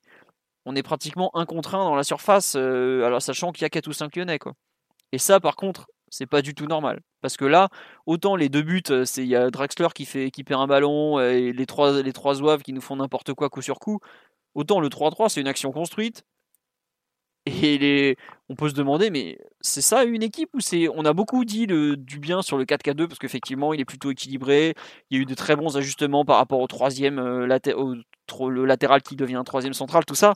Mais au bout d'un moment, euh, si tu as 60 mètres d'écart euh, entre l'avant-centre et le défenseur, il y a un problème quelque part et tu te fais déchirer. Et je ne sais pas ce que vous en avez pensé justement du manque de compacité. Je crois que c'était Hugo Delon du journal L'équipe qui l'avait mis dans son compte rendu de Nantes ça avait été un peu visible à Nantes, mais hier encore, il y a des moments où, ça se voit euh, franchement beaucoup. Je ne sais pas si ça vous a choqué, vous aussi, que. Ce, qui s'est passé là, et moi je trouve ça plus inquiétant ça que les, les, les folles, euh, les folles erreurs de, notre défense. Oui, Simon? Ouais, complètement. Je sais plus euh, à quel podcast j'en parlais, mais j'avais, j'avais mis des doutes sur notamment la gestion des, des seconds ballons ou ce genre d'action euh, assez verticale de, l'adversaire, où le manque de compacité, voire de densité physique ou de taille de, du milieu de terrain, faisait que tu étais un peu sur euh, du 50-50 à chaque fois. Quoi. Soit, tu, soit le, défenseur central euh, gagne le duel, remet le ballon sur un partenaire démarqué, soit c'est un peu la, course vers ton but où tu es vite exposé, vite exposé notamment à, deux trois problèmes de prise de décision des défenseurs centraux lorsque c'est ce type de charnière qu'on aligne. Après, euh, je je sais pas dans quelle mesure Dortmund, vu que c'est l'objectif, pourrait exploiter ce, ce genre de, de faiblesse par, par du jeu long et, tout ça. Je les vois un petit peu plus à même de, de mettre de la vitesse sur les côtés, par exemple, plutôt que, que de jouer long. Après, euh, ouais, c'est ça qu'il faudra voir. Mais ça fait plusieurs matchs déjà, et tu fais bien de parler de, de l'article de l'équipe face à Nantes, où malgré des prestations abouties, tu sens qu'il y a deux trois points faibles sur lesquels euh, un adversaire équipé et préparé peut, euh, peut s'appuyer complètement. Notamment le manque de compacité ou, les, les, faiblesses sur, sur les seconds ballons, avec l'espace devant la défense qui est pas toujours très bien couvert. Et d'ailleurs, il y a une, une action que j'ai postée, je sais plus pourquoi tout à l'heure, sur Twitter, où c'est à la fin du temps faible lyonnais, et on voit tous les joueurs qui se jettent sans exception. Mbappé se jette, Draxler euh, se jette puis enfin s'efface un petit peu, euh, Gay se jette, Verratti se jette et à la fin, bah euh, t'as 40 mètres à couvrir et tes deux yeux pour pleurer. Ouais, non, non, mais c'est vrai que sur là, on nous dit, vous vous attardez trop sur les erreurs individuelles, ce problème est collectif à ce moment-là, trop d'espace avec des centraux. Euh... Non, ouais, non, mais c'est pour ça que je parle un peu de ce, dysfonctionnement collectif qui, pour le coup, euh, m'inquiète un peu plus que les erreurs individuelles parce que euh, manquait des joueurs importants. Après, des erreurs individuelles, on il y en aura toujours. Hein, ça, c'est comme ça, c'est évident. Les joueurs parfaits n'existent pas. Mais non, ce manque de compacité, pour moi, ça revient à un autre problème récurrent qui est aussi le comment dire, le, volume de course à ce moment-là. Parce que si tu as de l'écart entre les lignes, c'est que ça court pas assez ou que justement tu es mal positionné. Mais pour le coup, euh, hier, euh, et encore plus à Nantes, je trouve, c'était du, c'est vraiment du. Alors, il y a l'enchaînement des matchs, mais ça courait pas assez. Quoi. Je sais pas, Omar, si tu étais au stade ou, pas, et si ça se voyait beaucoup du stade, mais. Euh, ouais, j'étais, j'étais en effet au stade et c'est c'est très bien que tu, tu relèves ça. Moi, c'est aussi quelque chose que, que j'avais noté euh, pour revenir sur, euh, sur cette période.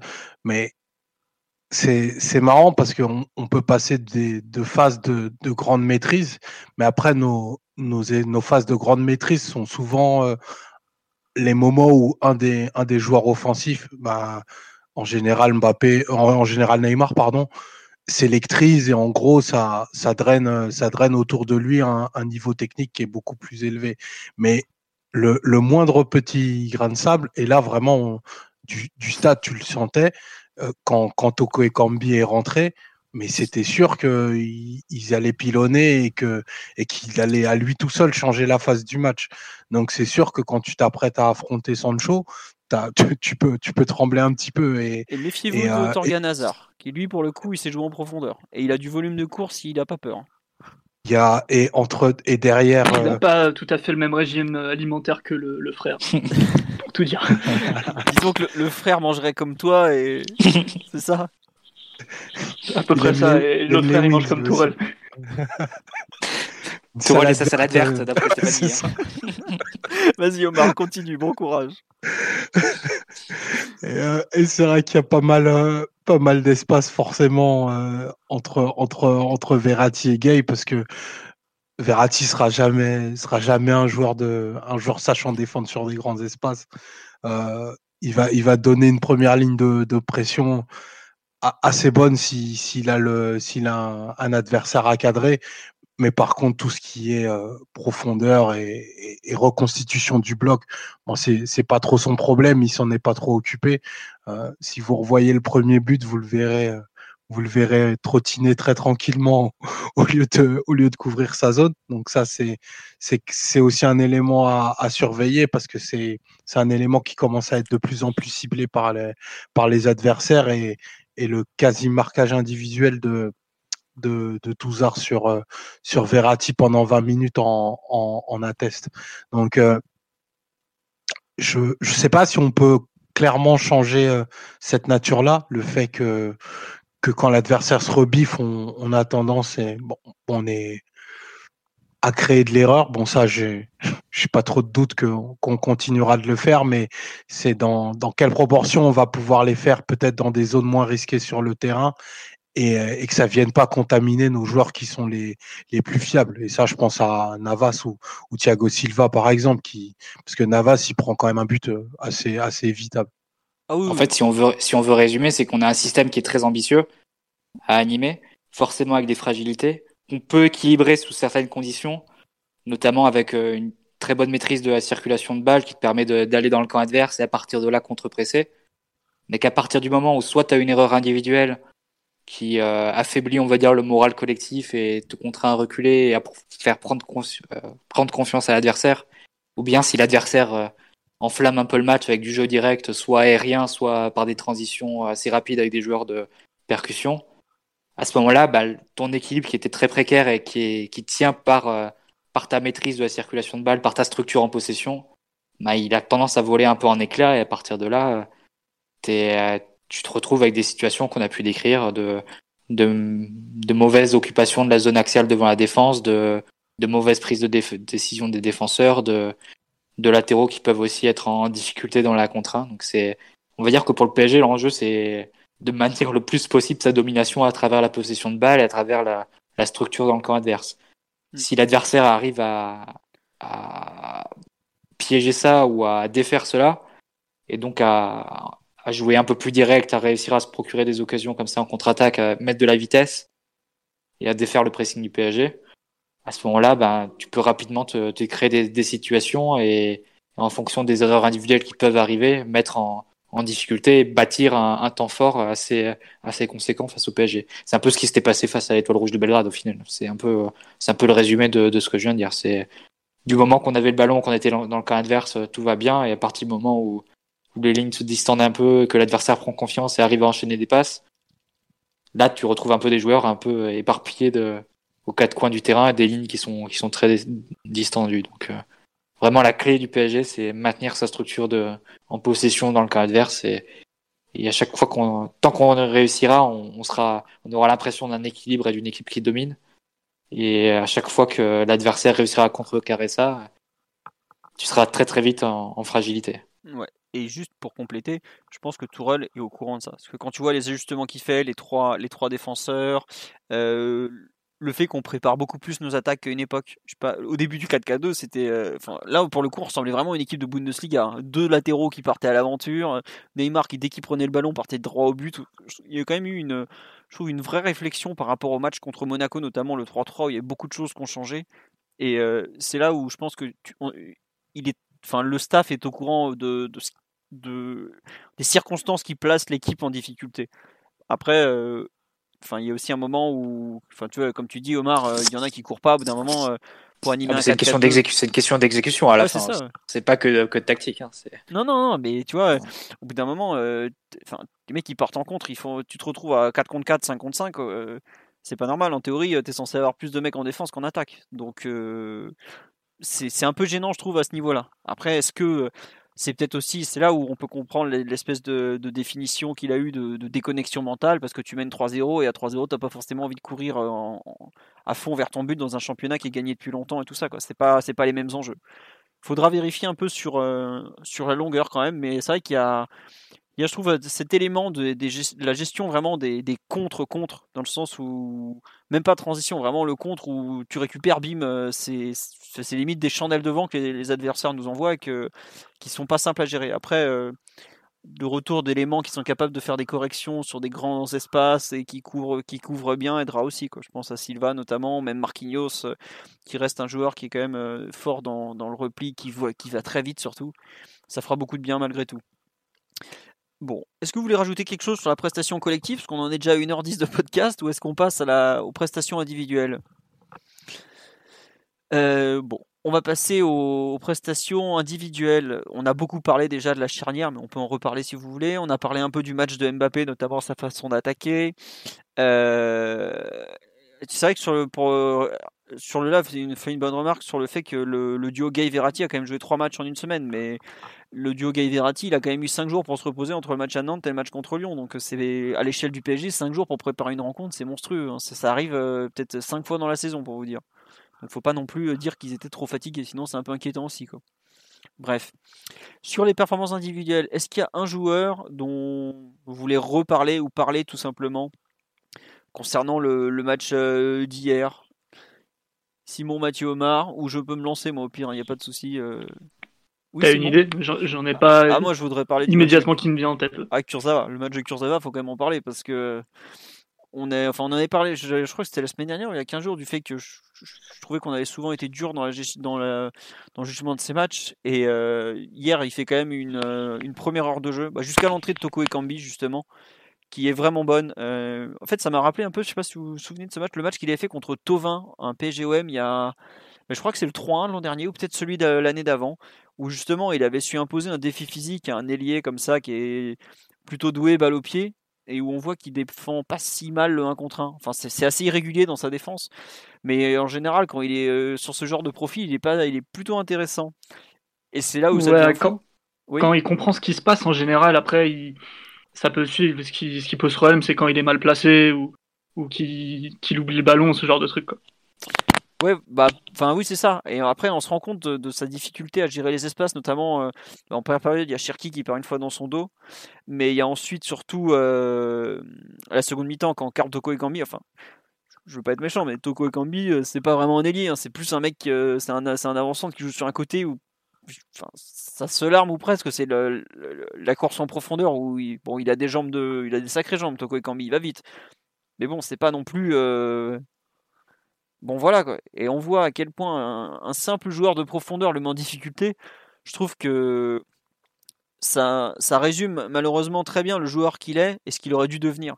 À savoir qu'il a des qualités en termes de vitesse, de technique, il a du coffre, euh, il a un super jeu de tête pour un arrière latéral. franchement, il a tout pour être un, latéral, mais de top top niveau. Et c'est là qu'on se rend compte à quel point euh, il n'a pas su exploiter son potentiel en n'étudiant pas assez un peu ce qu'est le poste justement. Et ce match, en fait, tu sors, tu as, une, as 50, 55 minutes, franchement, de, de très très très bon niveau, je trouve. Pour un latéral, honnêtement, ce qu'il fait, euh, faut le dire, c'est du, super taf. Et t'as 20 minutes où il fait n'importe quoi. Enfin, il fait pas n'importe quoi, mais où t'as les failles du joueur qui t'apparaissent de façon évidente sans, sans que le, défi en face soit, soit monstrueux. Enfin, assurer des couvertures et comprendre que Toko Ekambi va partir dans son dos, je peux être méchant, mais pour un joueur de Ligue 1, c'est gérable en théorie. Et vraiment, ce match de Kurzawa me, me conforte à la fois dans le fait que c'est un joueur qui aurait pu faire beaucoup mieux à Paris et que c'est un joueur finalement sur lequel tu, tu n'auras peut-être jamais de certitude parce qu'il a 28 ans dans, dans quelques mois. C'est enfin voilà, c'est un peu euh, le joueur qui je trouve me résume assez bien finalement ce, PSG d'hier, à savoir euh, excellent par période, capable de faire des erreurs euh, indignes d'un joueur de très haut niveau qu'il est, parce qu'on parle quand même d'un international, et qui euh, fait finalement un bon match, mais qui est passé à côté d'un très bon match. Quoi. Je ne sais pas ce que vous en avez pensé en général, Simon ou Mathieu ou Omar. il y a un truc sur Kurzawa, malheureusement pour lui, c'est que si on prend un peu le truc au microscope, je pense qu'il a une très mauvaise vision périphérique Plusieurs fois hier euh, dans le match, et les deux actions les plus importantes euh, à ce niveau-là, c'est euh, en fin de première mi-temps et, sur l'action du, deuxième but lyonnais, c'est qu'il a une mauvaise vision périphérique, c'est-à-dire que soit il perd l'attaquant des yeux en regardant le ballon, soit il perd le ballon des yeux en regardant l'attaquant. Et, en me remémorant un peu certains matchs que qu'il a pu faire, vu que enfin, c'est pas, pas, un joueur à 35 matchs par saison depuis un moment, c'est quand même euh, récurrent pour lui et c'est là qu'on voit euh, toutes les limites euh, un peu, un peu dans la tactique, un peu dans l'intelligence de jeu que, que certains joueurs ont. Et, malheureusement, il suffit de lui mettre un mec avec le couteau entre les dents, prêt à, arpenter son couloir pour que ce soit mis en évidence d'une façon ou d'une autre. Après, pour insister plus sur le positif, c'est un joueur qui a toujours eu besoin d'une certaine forme physique pour pouvoir performer dans tous les domaines, que ce soit techniquement, que ce soit euh, même défensivement. Et je pense qu'en ce moment, il a retrouvé un petit peu de jus, un petit peu de, forme physique, parce qu'il s'est traîné beaucoup de problèmes et c'était pas que de la malchance. Je pense qu'il faisait pas non plus tout pour être euh, en forme à un moment donné. Et, le fait de, de, le voir retrouver un peu de confiance et un peu de, de qualité dans le jeu, vraiment plus grand chose de lui. Je pense que c'est surtout lié à son, à son physique et forcément aussi à son mental, mais euh, ça se voit qu'il a retrouvé un peu, un peu de jus et, ça me laisse un petit peu d'espoir sur sa fin de saison. Il a quand même enchaîné des matchs comme euh, rarement ces derniers temps. Hein. C'est ça, c'est vrai. Sur le dernier mois. Ah oui, bah il, est au, point de s'imposer comme euh, comme un titulaire, bon titulaire de fortune, mais un titulaire quand même, et, qui se dirige quand même vers une titularisation en Ligue des Champions sur un huitième de finale. Donc c'est. Il partait de loin. Mm. Bah, quand je pense qu'il était la question, pas loin d'Arsenal, c'est dire s'il partait loin d'un huitième de Ligue des Champions. Bah, quand même, il avait, il avait sa valise de fête pour Turin euh, le dernier jour du mercato, euh, les deux, trois derniers jours du mercato. Et pour peu que la Juve accepté, il était dans l'avion. Donc, euh, mais moi, ce que, par contre, la question que je me pose, c'est comment, en fait, il, est-ce que ce rôle de, de, troisième défenseur central, de troisième défenseur central, pour simplifier, hein, c'est, il n'est pas toujours exactement sur la même ligne que que Kipa Baker, mais on va dire de latéral un peu en retrait est-ce que au final, ça lui va pas mieux à ce stade de la carrière? Comme tu l'as dit, Simon, il a quand même eu euh, beaucoup de problèmes physiques. Je sais pas s'il a encore le, jus pour être le Kurzawa de, Monaco, euh, qui faisait vraiment, qui brillait vraiment par, son physique en fait, par, par les allers-retours qu'il faisait, par sa capacité à arriver dans la surface, à conclure les actions, euh, à reprendre des centres comme ça de la tête, des centres venus de l'opposé. Est-ce que est-ce qu'il peut encore le faire aujourd'hui après après le, l'opération du dos, il me semble qu'il a eu après, après la pubalgie, il a eu des problèmes un peu, un peu sérieux. Et des Là, au problèmes pour un footballeur en plus. C'est ça, au final, tu, le, tu, le, tu lui demandes un rôle un peu plus restrictif, un peu plus simple au final, et euh, qui peut peut-être l'avantager à ce stade de, de sa carrière. Est-ce que est-ce que c'est un peu ça la, la raison de, de, son, de, son amélioration ces, ces derniers temps? En tout cas, je, partage votre sentiment. Euh, j'ai été très très sévère euh, ces derniers temps avec Kurzawa. Enfin, parce que ces derniers temps, hein, ces dernières années, je trouve qu'il a, il a vraiment fait 5 ans au PSG très très faible. Mais euh, globalement, ses, ses prestations ces derniers temps me déplaisent pas personnellement. Très bien. Omar, tu, tu veux. Sur le live, il y a beaucoup de réactions concernant Kurzawa, mais comme on dit, ouais, à son âge, il fait des erreurs qui sont pas, pas normales. Bah oui, mais je trouve que c'est, enfin voilà, c'est c'est typiquement le, latéral qui était repositionné là parce que c'était un ailier qui manquait de, talent pour briller offensivement. Mais en fait, il est venu au PSG et il n'a pas progressé sur sa culture défensive. Et au contraire, comme dit Mathieu, physiquement, il est moins bon que quand il est arrivé, parce que à Monaco, il avait un impact et un coffre assez impressionnant qu'il n'a pas forcément aujourd'hui. Mais euh, sa culture défensive, et je pense que tu vois, par, par exemple, que, comme tu l'as dit, aller à la Juve, bah, ça lui aura fait beaucoup de bien, parce qu'au PSG, on ne demande pas beaucoup un latéral de défendre au final. On lui demande surtout d'attaquer. Mais ouais, c'est dommage. Omar, tu, veux rajouter quelque chose sur Kurzawa? Je sais que tu es comme moi, tu as beaucoup aimé sa première heure de jeu, en gros, mais après, bon. Euh, pour moi, c'est pas loin d'être le, meilleur parisien sur la première période. Euh, Di Maria accepté, bien entendu. Euh, j'ai trouvé que déjà qu'il était euh, archi discipliné et qu'il a, il a super bien appliqué le plan. là où, là où je, je vois même un motif d'espoir, c'est que le peu de fois où il a pris, il a pris le côté, il a vraiment fait à bon escient et il a fait des différences. Et clairement, hier, je ne vois pas ce que Bernat aurait fait de plus ou même de mieux.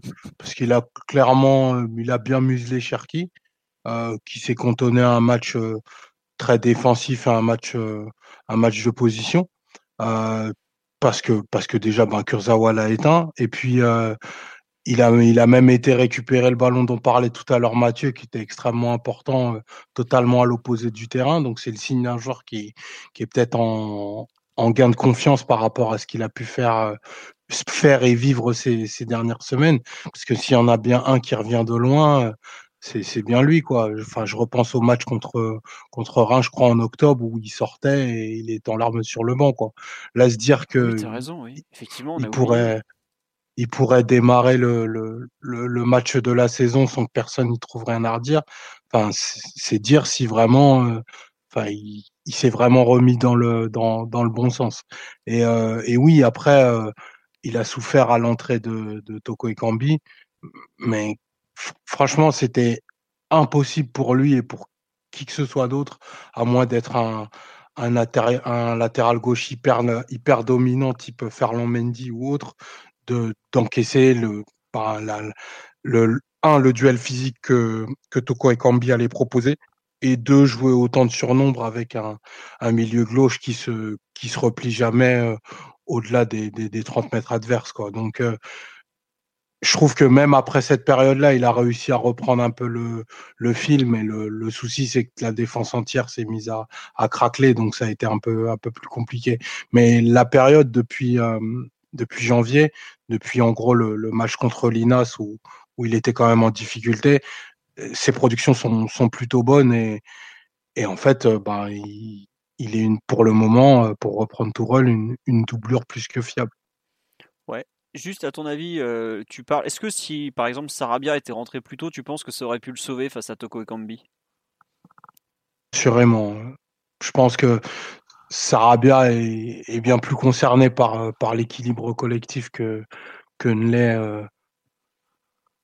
Julian Latéral Draxler. Très bien. Euh, on nous dit Kurzawa reste le maillon faible de l'équipe, d'où l'entrée de Toko Ekambi côté droit.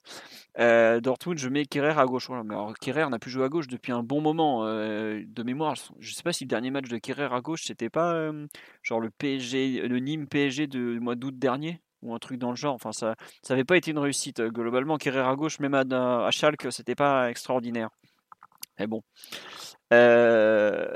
Vous voulez rajouter quelque chose sur Kurzawa ou on, parle d'un autre joueur? Parce que euh, moi je pense qu'il enfin, il faut aussi en parler. on avait déjà entamé ce thème un peu il y a quelques semaines sur la, montée en puissance et ou pas de certains. En même temps, on a tous parlé sur Enchaînons, enchaînons. Non, il y a pour moi le match d'Icardi hier et, même la, semaine d'Icardi est un peu. Euh, comment dire? Un peu caractéristique de, je trouve, de, de ce qu'il euh, ce qu'il propose depuis maintenant euh, plusieurs semaines. Euh, sa première mi-temps hier, il y a un comment dire, il, dans l'attitude, je le trouve qu'il est, en fait, il y a l'attitude vis-à-vis de ses partenaires, la façon dont il s'est battu et tout, qui est vraiment positive. On sent qu'il y a un joueur qui, euh, qui comment dire, qui, qui est impliqué qui, qui veut garder sa place et tout ça. Mais par contre, dans la réalisation technique ou ou autre, je trouve qu'il y est. Enfin, j'ai l'impression que. Enfin, quand il est arrivé de l'Inter, il était hors de forme. Et limite, je préférais le Icardi que je voyais en septembre hors de forme que le Icardi que je vois depuis 2, 3, 4 semaines. J'ai un peu cru au départ que ça venait de, de la façon que Neymar a de jouer. Par exemple, hier, Neymar, il n'est pas là. Il n'est pas là non plus à, à Nantes. Et je trouve qu'Icardi a franchement du mal à, peser sur un match. Il n'a jamais eu un gros volume de ballon, mais en ce moment, euh, enfin, ces ballons, il n'en fait pas grand-chose. Et c'est tout bête, mais euh, le jeu en, pivot qu'on lui avait vu en début d'année, par exemple, le, la capacité qu'il avait à être en remise, un truc tout bête je rentre sur les, buts, qui est l'avant-dernier passeur depuis, euh, depuis tout, enfin toujours. C'est pas dispo sur site parce que j'ai jamais fini le développement, mais ça c'est autre chose. En début de saison, je crois qu'il est avant-dernier passeur sur 4 ou 5 buts lors des 2-3 euh, premiers mois. Je crois qu'il l'a plus depuis été, alors que pourtant avant-dernier passeur, passeur décisif, bon vu son rôle c'est toujours compliqué, mais avant-dernier ça veut dire ne serait-ce qu'un être un, joueur, un, point dans une construction d'action. Et j'ai vraiment l'impression que, bon, il y a ses, ses, manques face au but, mais ça, ça reviendra, parce que c'est un, un, marqueur de but. Il a marqué, il remarquera, quoi. C'est dans le sang, il saura toujours le faire. Mais je trouve que la façon qu'il a d'être intégré au collectif et justement de ne plus l'être me, me gêne un peu, honnêtement. Euh, en termes de, de, propositions par rapport aux autres, euh, j'ai l'impression qu'il est un peu à contre-temps. C'est, je sais pas, je, je, je trouve qu'il suit une, une, mauvaise courbe euh, en général. Quoi. Enfin, j'ai du mal à exprimer totalement euh, tout ce que je vois de bon et de pas bon euh, concernant ces matchs, mais je reste franchement sur ma fin et je trouve qu'il est, il est pas sur une bonne, une bonne courbe en tout cas. Je sais pas Mathieu ou Simon, vas-y Mathieu, oui. Après, à quelques centimètres près, il était buteur et passeur. Hein, ouais, mais justement, tu vois, il est hors jeu et en début de saison, il n'était pas beaucoup, par exemple. Je trouve que ça va un peu dans le sens où il est, il est un peu, il est un peu déconnecté de, de l'équipe euh, en ce moment. Quoi. C'est possible. Après, je pense que c'est un joueur qui est déconnecté de base. Hein. C'est pas un joueur que, qui est. Le match face au Real, ça a été... il y a eu beaucoup d'enflammades pour, euh, pour quelques déviations, mais c'est pas, c'est pas vraiment son jeu. Donc, euh, je sais pas. Moi, j'ai, j'ai du mal à trop tirer de, d'enseignement. Je pourrais en tirer si c'était un autre type d'attaquant, mais vu l'attaquant qu'est Icardi, enfin, tu sais que s'il si, marque pas dans un match, il y a, il y a très peu d'autres choses à retenir à part euh, le respect des consignes défensives, enfin ce genre de choses que, que soulève eh ben, tu vois, et que relève Tourelle à chaque fois. Juste même sur ça, regardez le nombre de fois où il se fait prendre au premier poteau sur les corners. Bah rien que ça, je trouve que c'est pas normal. En début de saison, il se faisait pas. En ce moment, sur les corners, il est archi passif. Le nombre de fois où il est là, il regarde le truc qui lui passe au-dessus de la tête ou le mec qui lui passe devant, rien que ça, je trouve qu'il y, y, a un problème. Et c'est pas normal qu'il soit. Euh, enfin, je sais pas, il est c'est le, même le langage corporel, je trouve qu'il est, il est moins bon. Après, ça, ça va, ça vient, bon, on s'en fout un peu, quoi. Après, disons que Ibra et Cavani étaient des, des murs en comparaison. Ah bah, tu les mettais au premier poteau. Tu, tu découvres Maorito, là, euh, Mais non, mais tu vois, en fait, je trouve que c'est dommage, c'est qu'il avait montré en début de saison qu'il était capable d'être euh, un joueur à même des titulaires dans une grande équipe européenne. Et excuse-moi, j'ai beaucoup de respect pour l'Inter, même de l'affection pour ce club, mais ce que c'était, ce qu'était l'Inter ces dernières années, c'était pas ça. Là, quand tu vois le contenu de ces matchs, quand tu vois le concurrent qu'il a sur le banc, il a intérêt à sérieusement se bouger parce que euh, on en avait parlé il y a quelques mois euh, quand Omar disait ouais si on sort du 4-4-2 à mon avis c'est lui qui sort de l'équipe mais aujourd'hui c'est clair que si on passe en 4-3-3 le premier mec qui sort de l'équipe et déjà régulièrement quand c'est en cours de match c'est lui qui sort mais si on doit passer en 4-3-3 dès le début de la rencontre c'est clair qu'il peut déjà aller prendre son, siège sur le banc du parc hein. donc euh, j'avoue que J'attends beaucoup plus de lui, même si, comme tu me dis, Omar, il a fait 11 passes hier, c'est benzémien pour lui. euh, je sais pas, toi, toi Omar, qui l'a beaucoup vu, qu'est-ce que euh, qu'est-ce que t'en penses euh, actuellement de ce, de ce Maorito? Non, bah moi, je, je, je déroge pas de ce que je dis depuis plusieurs semaines. Hein. Moi, je je le trouve pas très bon et pas au-delà parce qu'il et au-delà du fait qu'il est, je crois qu'hier il met pas une frappe. Non, bah non, euh, c'est mis à part le, le, euh le, chip, le chip hors jeu qui est, qui, est, qui est, très bien réalisé, mais euh, non, il y a. Il, il, a moins de présence dans, dans la surface. après, euh, Cardi découvre quelque chose qu'il n'a pas connu. Quoi. Il, a toujours été un, un, terminal, un terminal offensif très recherché dans, à l'Inter pendant, pendant cinq ans, très recherché parce que quasiment exclusif. Euh, aujourd'hui, la répartition des buts au PSG est telle que il y, a, beaucoup de joueurs qui sont autosuffisants et qui n'ont pas besoin d'Icardi pour euh, pour sceller le, score des matchs et des, rencontres. Donc euh, il n'est pas pas recherché. hier, j'ai trouvé que comparativement à, à, la semaine dernière, par exemple, il a, il a au moins essayé d'allier un peu plus de, de mobilité, de course diagonale dans, dans la surface et, euh, et d'être un peu plus présent euh, dans les phases avant la construction.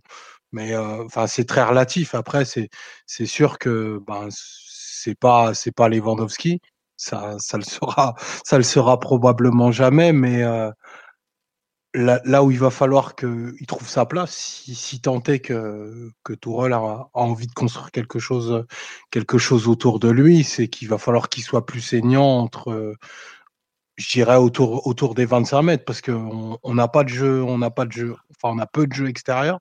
On va en avoir encore, euh, on en a encore moins depuis qu'on a cette, euh, cette formation asymétrique s'il veut exister, il va falloir que qu'il vienne jouer à l'intérieur. Et ça, c'est totalement nouveau pour Icardi. Icardi, il, attend, il attend qu'on le serve et ou il attend l'erreur. Aujourd'hui, euh, nos adversaires sont très bas. Il y a pas, il y a peu ou pas de profondeur vu que vu que Mbappé est très écarté. Là, il est dans, il un tunnel parce qu'il n'aura pas beaucoup d'occasions de, se remettre en selle, surtout si, euh, Cavani euh, retrouve, euh, retrouve un, niveau de, un niveau forme qui, en fait plus qu'un concurrent naturel, qui en fait une, vraie option parce que lui, bah, il, va avoir un peu plus faim que, que Mauro, qui s'est peut-être gavé en, en, première partie de saison avec des buts à n'en plus finir. Icardi, euh, pardon, Cavani, je pense qu'il aura très envie de, de soigner sa sortie et puis en plus il a, il a toute l'énergie du club, du, du, parc avec lui. Donc euh, qui sait que ça peut. Il suffit d'un ou deux buts un peu importants de, de Cavani et la, la position d'Icardi deviendrait intenable et intenable pas seulement pour sa, pour sa place dans le 11, c'est peut-être même pour son avenir au club en fait. Après, c'est peut-être pousser un peu le bouchon un, un, peu loin, mais on va dire que la concurrence Icardi-Cavani sera très, quand même très sympa à suivre parce que partant du principe que tu as un Cavani concerné, parce que c'est un peu le débat qu'on a eu tout au long du mois de janvier en disant est-ce qu'il faut le vendre ou pas, mais en gros, est-ce qu'il aura encore la tête à Paris si tu refuses sa vente? Si tu si as un Cavani qui a sa tête à Paris, qui, qui veut réussir sa sortie, et qui veut regagner sa place, on sait que mentalement, c'est quand même un joueur qui est, euh, qui est quand même très fort, Cavani, et qui peut, euh, qui peut la regagner, quoi, sa place. En plus de ses qualités de base d'attaquant euh, pur. Donc, ça peut être très très sympa à suivre comme, comme duel, entre guillemets, comme concurrence entre, entre Icardi et Cavani. Et, à la fin, le bénéficiaire, ça, ça sera le PSG, si, si tel est le cas. Donc, non, ça peut, être, ça peut être vraiment intéressant. Et comme tu l'as dit, Cavani, tu, sens.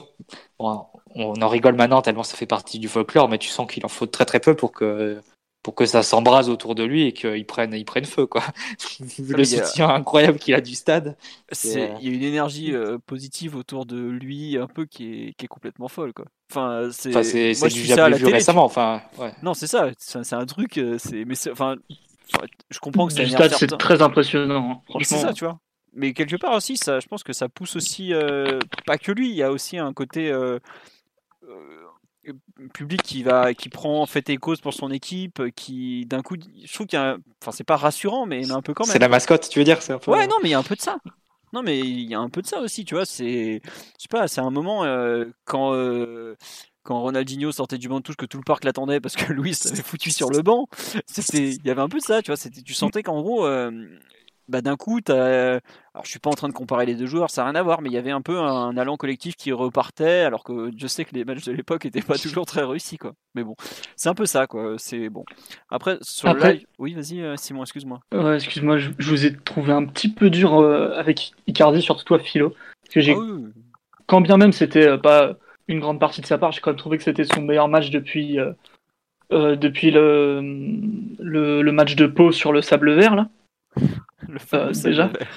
Et il y a quand même une, une, action qui vient sauver son match, c'est son travail collectif sur, euh, euh, sur le deuxième but, il me semble, où c'est lui qui remet, qui contrôle de haut jeu, qui remet la transition ensuite dans le bon, dans le bon sens, dans, dans le bon tempo. Je trouvais que, que en tout cas, le fait qu'il se déchire pas techniquement sur cette action-là, ça m'a ça m'a quand même fait plaisir pour lui, vu qu'il n'était pas du tout en réussite, notamment à cause des légers hors-jeu sur les actions précédentes. Sur le, tu me parles de sur le deuxième but, c'est ça? Ouais, ça doit être ça. Deuxième but avec Di Maria qui, avec Meunier pardon, qui va euh, servir. euh, Ouais, non, mais c'est comme disait, je crois, je sais plus qui me dit sur le live que en fait au départ visiblement il rate son contrôle ou il rate le duel. Enfin, je sais pas exactement, euh, mais bref. Euh, moi, j'avoue que tu vois, par exemple sur l'action, je, trouve- je, je salue complètement sa volonté, le fait qu'il lâche pas, qu'il continue à presser et tout, alors qu'il aurait pu laisser péter parce qu'il avait perdu le duel, tu vois. Ça, c'est un truc clairement, je trouve que c'est bien. Mais malgré tout, euh, t'as combien d'actions comme ça où il pèse en fait dans le match? C'est ça qui me gêne en fait. C'est plus euh, le, le volume. euh, Aucune. Ouais, voilà, il a un poids offensif, honnêtement. euh, puis, euh, enfin, il y a des personnes qui m'ont dit physiquement, il n'y est pas, mais pff, maigri, mon gars. Enfin, au bout d'un moment, ça se voit, quoi. Je... T'as Cavani qui a 32 ans, qui avait la, la hanche en vrac, qui aurait été en déambulateur il y a 3 mois. Tu, tu- il rentre en jeu, t'as l'impression de revoir Alioune Touré sa pointe de vitesse. C'est un... Ah bah, on- sais pas longtemps avec Omar, où tu vois Icardi en 2017-2018 et le Icardi de maintenant. Enfin, Ah, il, ouais, il, il a pas le même régime que Tourelle, je pense. Non mais voilà, cet après-midi je faisais le tour des il photos. boit de pas les mêmes trucs. euh, Je faisais le tour des photos de François, il était un peu plus affûté au mois d'octobre que ce qu'il est euh, actuellement. Alors après, c'est que c'est jamais un joueur qui sera maigre ou, ou sec comme peut l'être Cavani ou un Di Maria, forcément, parce qu'il a voilà. Mais euh, enfin, je trouve que en termes de mobilité actuellement, c'est franchement, franchement limité quoi. Alors après, ça, je, il est, je, enfin, je, me souviens des buts qu'il a mis à l'Inter où il prenait le ballon, il était capable de, de fixer un défenseur et de frapper ensuite. Je pense qu'aujourd'hui, il en est incapable, par exemple. Et enfin, Et même à la fin, l'Inter, il le faisait plus. Ça, c'est plus des trucs qu'il faisait vers encore avant, genre 2015, euh, ce genre de, ce genre de saison. Mm. Plus tellement par la suite. Voilà. Ah tiens, sur le live, on- non, c'est pas sur le live, mais on nous dit effectivement qu'il y a quelques photos où il est, euh, il est un peu douteux d'un point de vue euh, physique. Je sais pas, ça se voit, Omar. euh, vu du il a des grosses joues en plus, de toute façon, donc ça se voit. hein. dès que tu prends du visage, euh, non, mais c'est comme Neymar, dès que tu prends du visage, t'es trahi. quoi. Omar, ça se voit le, le, le fait qu'il soit moins affûté qu'il y a, qu'il y a quelques, quelques temps, voire quelques mois, voire quelques années? Il- a, vu qu'il a 24 enfants, hein, et tout- tous les week-ends, il a un anniversaire, donc à force de bouffer des gâteaux, ça pardonne pas, quoi. Pour ça que- non, mais c'est vrai qu'il fait un peu, il fait un peu, euh, il fait un peu pas très fit, on va dire. Après, euh, c'est vrai que enfin, pour lui, ça peut être vite inquiétant euh, parce que s'il marque pas, mais bon, ça, on le met à part parce qu'on sait que ça reviendra. Euh, on a vu que Tourelle avait testé euh, Sarabia un cran plus haut. Je ne crois pas du tout sur l'option Sarabia à moyen terme, mais par contre, euh, ça veut dire qu'il n'y a pas qu'un concurrent, il y en a deux, quoi. Et là, bah, d'un coup, euh, il y a pas mal de choses qui changent pour lui. Oui, deux, même trois, même quatre. Moi, ça m'étonnerait pas que pour finir un match ou faire une deuxième mi-temps, par exemple, tu mettes Neymar et Mbappé les deux en pointe, par exemple. Oui, bah, euh, un peu comme ce qu'on avait fait en fin de match à, à Monaco, par exemple, où Neymar joue Ouais, à 10 ouais, derrière complètement. Mbappé. Quoi. Ouais, Bon, c'est ça. voilà, quoi. Bon. Euh, Qu'est-ce que. Voilà. euh, non, je crois que sur le, live, en fait, j'ai un peu répondu en même temps à vos questions et tout. Mais c'est vrai que l'histoire du 4-3-3, effectivement, euh, s'il y a 4-3-3 aujourd'hui, est-ce qu'il mettra plus Mbappé que, que lui en pointe Oui, ça paraît quand même être la, tendance. Après, on nous parle du- d'un éventuel milieu Verratti, Gay, Paredes. Si vous regardez bien, c'est le milieu qui finit souvent les matchs en ce moment. Le, le PSG joue aussi en 4-3-3 de façon très régulière. De mémoire, à Nantes, on finit comme ça. Hier, on finit comme ça. Euh, à Lille, on finit pas aussi comme ça ou on fait rentrer Herrera, je sais plus. Mais bref, c'est un milieu qui ressort régulièrement en fin de rencontre pour amener de la maîtrise et, et, la tenue, et de la tenue de ballon. Quoi. Donc euh, attention. C'est une histoire de gestion d'effectifs aussi, c'est-à-dire Oui. que euh, quand tu te passes d'un milieu au coup d'envoi pour mettre un offensif, c'est logique d'enlever d'abord un offensif pour ajouter un milieu. Personnellement, le, le- cette Formule 3, la Paredes Verratti Gay, j'ai pu y croire un peu sur le papier en début de saison. euh, Après, euh, selon le projet de jeu de l'équipe, parce qu'on a vu qu'on était quand même une équipe plus verticale et rentre dedans euh, que le, PSG d'une certaine époque. Moi, personnellement, j'y crois pas du tout pour débuter une rencontre, quelle qu'elle soit d'ailleurs. Très bien. Bon.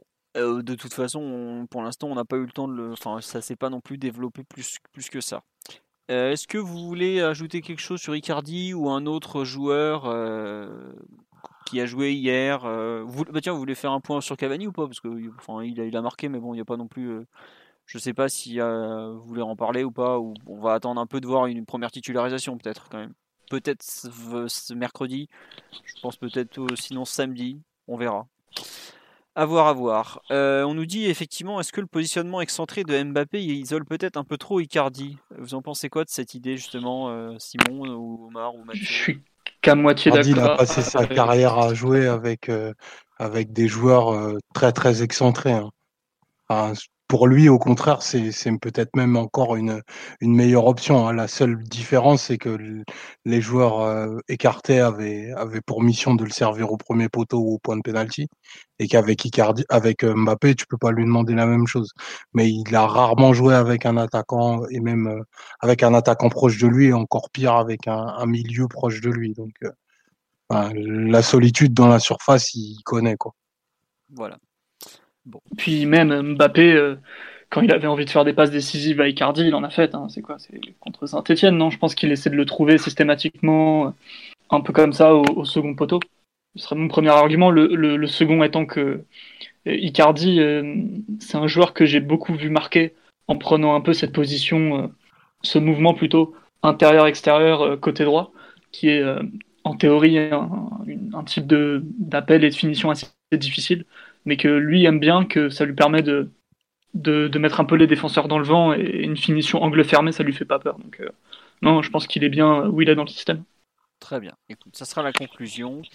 Euh, sur ce PSG Lyon, je pense qu'on a largement fait le tour. Ou vous voulez rajouter encore quelque chose? Parce qu'on on a quand même fait 1h40 de débrief sur un match qui a duré moins longtemps que ça, donc on va peut-être avancer un peu.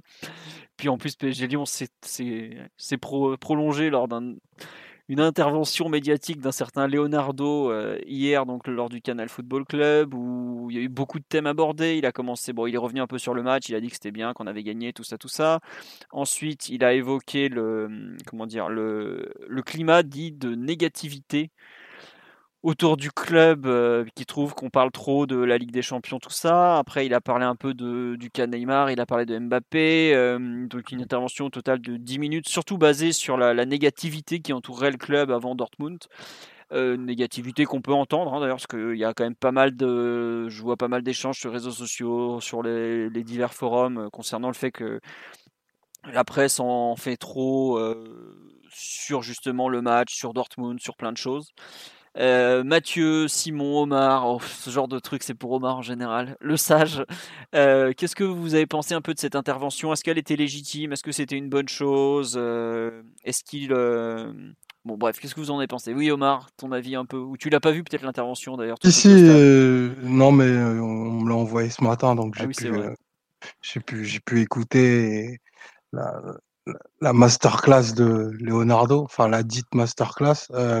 Il y, a deux trucs, c'est que quand il parle de, négativité, je pense que c'était très tourné autour des, médias, il me semble, à moins, ah moins que je, me trompe. Il y a un média qui a pris un scud euh, en dehors il n'y a pas longtemps aussi, quoi, qui va avec. D'accord. D'accord. Ben, euh, je vais pas être très. Dans ce cas-là, je vais pas aller dans son sens parce que malheureusement, les médias n'ont pas, ont pas pour mission de nous supporter. Euh, à moins d'être un média partisan déclaré, ce qui n'est pas le cas en France. Donc euh, oui, le PSG fait, fait vendre. Oui, tout ce qui va, tout ce qui peut monter la mayonnaise autour du match va être utilisé, mais, je pense que le, enfin, on s'en fout du contexte global des unes de l'équipe ou de ce que raconte euh, RMC. Enfin, clairement, si, si, si Leonardo, et je sais que c'est pas ce qu'il attend, et le club attendent que on fasse des tous unis avec Paris et tous ensemble euh, pour sauver le PSG, comme c'était le cas il y a quelques années quand, quand on allait au fond du trou. Bah, l'union sacrée. Voilà, l'union sacrée, c'est terminé. Bah, vu ce qu'on représente et vu ce qu'on est, on n'a pas, on pas besoin de ça. Quoi. Après, il y a d'autres choses qui, dont il parle où, où on peut être euh, d'accord ou non, bon, selon, selon les opinions, je trouvais qu'il a mis beaucoup de temps à, à, nommer Neymar. Il en, il en parle en filigrane à, à, plusieurs moments quand, quand il dit que le meilleur joueur est en, est en excellente forme et tout. Donc, euh, il, en parle, il en parle assez tard. Après, euh, qui, valorise les deux plus gros actifs du club, c'est très bien. Est-ce que cette cette sortie était nécessaire? Parce que je pense qu'on est on est habitué à avoir un, un directeur sportif qui couvre qui couvre le terrain médiatique, c'est c'est une volonté, un désir des supporters. Moi, je Enfin, je m'en fous un peu de ce que raconte Leonardo, à vrai dire. parce que tu es fan d'Antero Henrique, toi. Oh oui, c'est connu. oui, c'est bien connu. Surtout moi, Alexis, on pense à toi. Euh, non, mais je, à vrai dire, je trouve que ça apporte pas, pas énormément de choses au jeu et à, à ce que fera l'équipe dans, dans neuf jours. Maintenant, après, c'est peut-être des prises de parole qui sont nécessaires. Il le fait, il le fait de manière assez régulière maintenant. Ça fait plaisir à tout le monde, donc tant mieux. Mais moi, je, voilà, il a fait, il a fait son petit buzz, allez, basta quoi. Très Je pense que quand même rien n'égalera jamais son dernier passage au CFC euh, en 2012 après Montpellier, mais et la faute et le carton rouge de Sacco sur Charbonnier. Bon, je pense que là, ce jour-là, il a, il a battu. Euh, ouais, a voilà, il a touché, il a touché le Graal. il pourra pas, il pourra jamais faire mieux que, que ce soir-là. Mais euh, voilà, tout le monde était trop fiscal avec le PSG.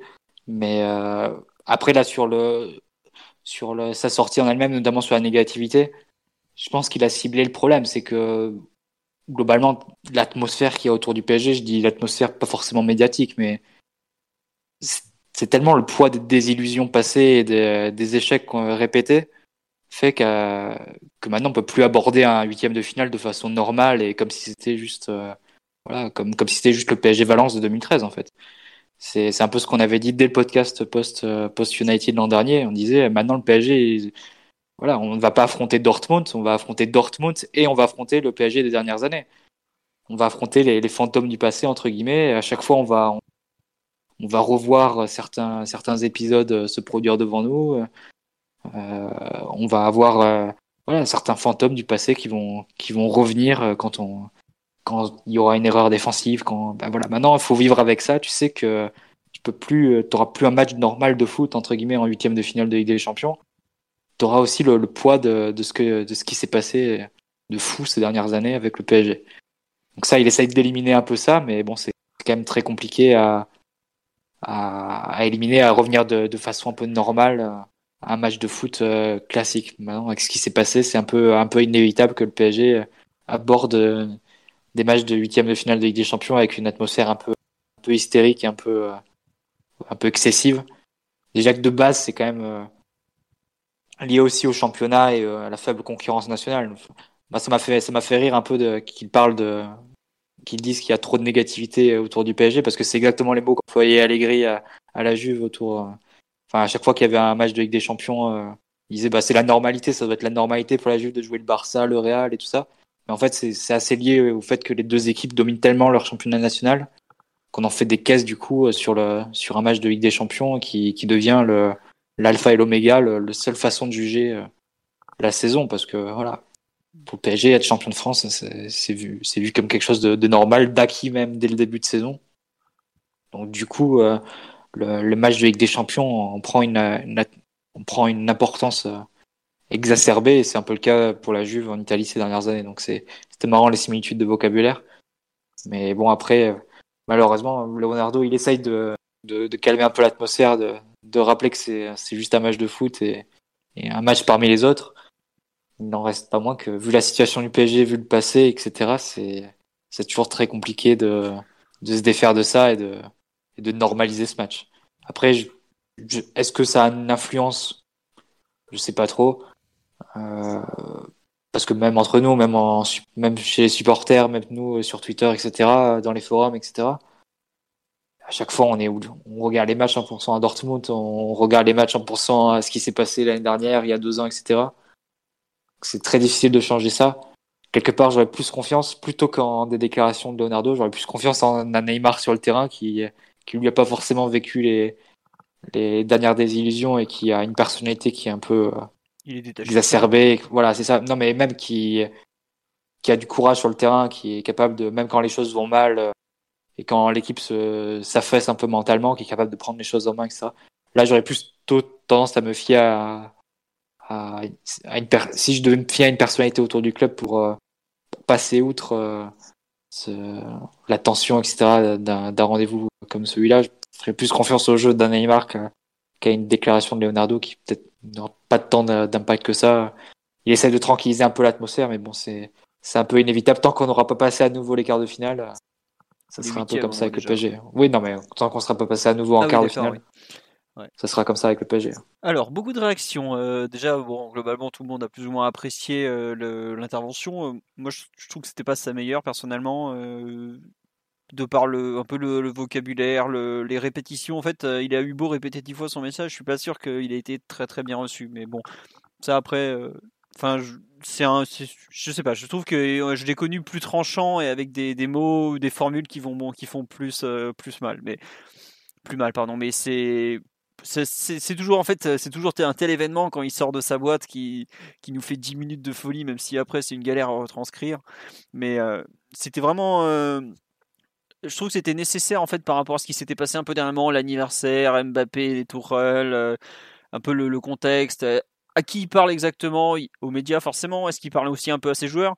Est-ce qu'il parle aux supporters? Parce qu'honnêtement on dit la négativité des médias mais Moi qui gère le compte Twitter de Culture PSG toute la journée, je vous vois en train de trembler dès qu'il y a là une demi-mauvaise nouvelle, euh, le contexte ci, le contexte là. Attendez, euh, comme si une rumeur de transfert de Mbappé allait lui faire chier dans son froc à, Dortmund dans trois semaines. Quoi. Enfin, il y a une espèce d'hystérie autour de la Ligue des Champions, de la négativité qui, qui est un peu autour de tout le club. Et comme tu dis, Mathieu, on, compare tout à Dortmund euh, parce que bah, le championnat a quand même comment dire, plutôt bien tourné en, faveur du PSG, que la compétition nationale n'est pas non plus extraordinaire.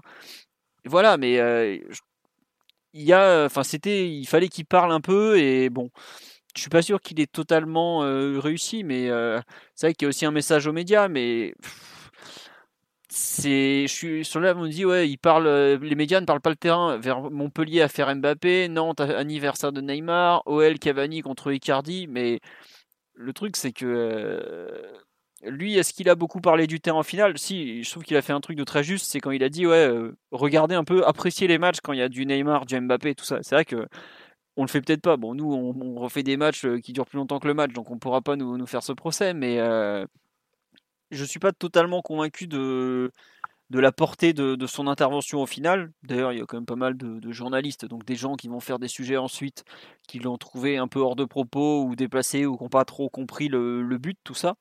Mais euh, je, comprends aussi malgré tout cette sortie. Je suis pas sûr qu'elle changera grand chose, mais bon, c'était toujours un bon moment, c'est marrant, et puis euh, voilà quoi.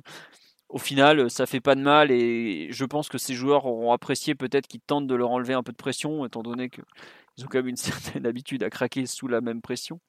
Mais bon, c'est comme ça. Euh. Disons que je suis surpris par exemple qu'il n'ait pas parlé de, Cavani.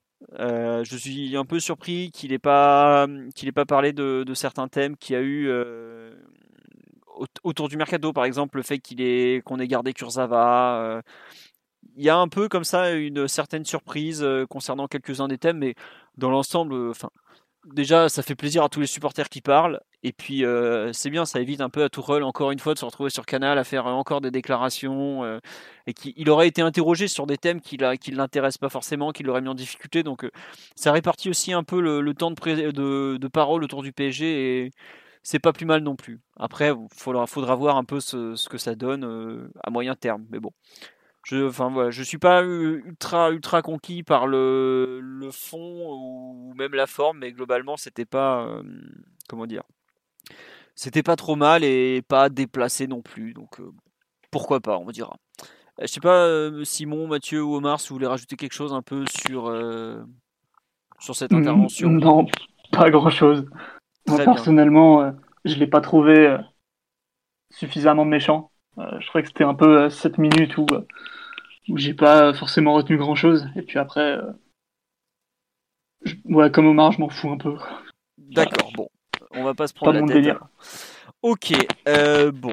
Euh, on nous dit hier soir, première question de Matou, êtes-vous inquiet d'avoir pris deux buts? C'est cela la négativité Pourquoi parler d'inquiétude quand une équipe traverse une très bonne période?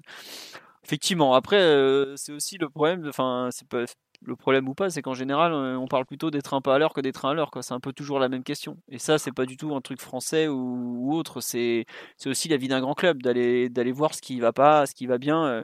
Pourquoi ce soir, on a plus parlé du problème du premier quart d'heure de la seconde période que que des très bons trucs? Voilà, c'est un peu toujours ça aussi. Il y, a, plus de débats sur ce qui va pas que sur ce qui va aussi, tout simplement. Donc, euh, je suis pas sûr que c'était volontaire de la part d'Hervé Matou, par exemple, de faire ce genre de déclaration quand je vois par exemple RMC qui nous fait des grands titres sur Haaland alors qu'ils ont même pas les droits de Dortmund, c'est que je suis clairement à peu près sûr qu'ils ne regardent pas les matchs vu la façon dont ils décrivent le joueur.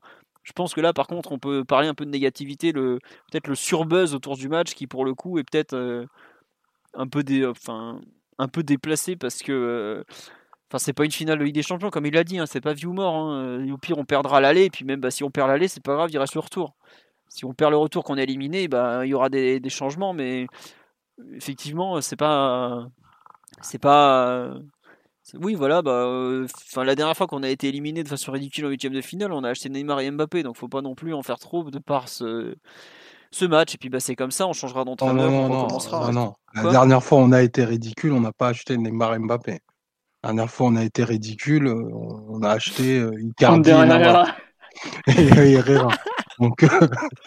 non, mais tu vois ce que je veux dire, c'est qu'en gros, euh, effectivement, il a raison quand il dit que bah, c'est que la Ligue des Champions et que tu peux pas juger non plus la progression d'un club 4 heures la Ligue des Champions. Quoi.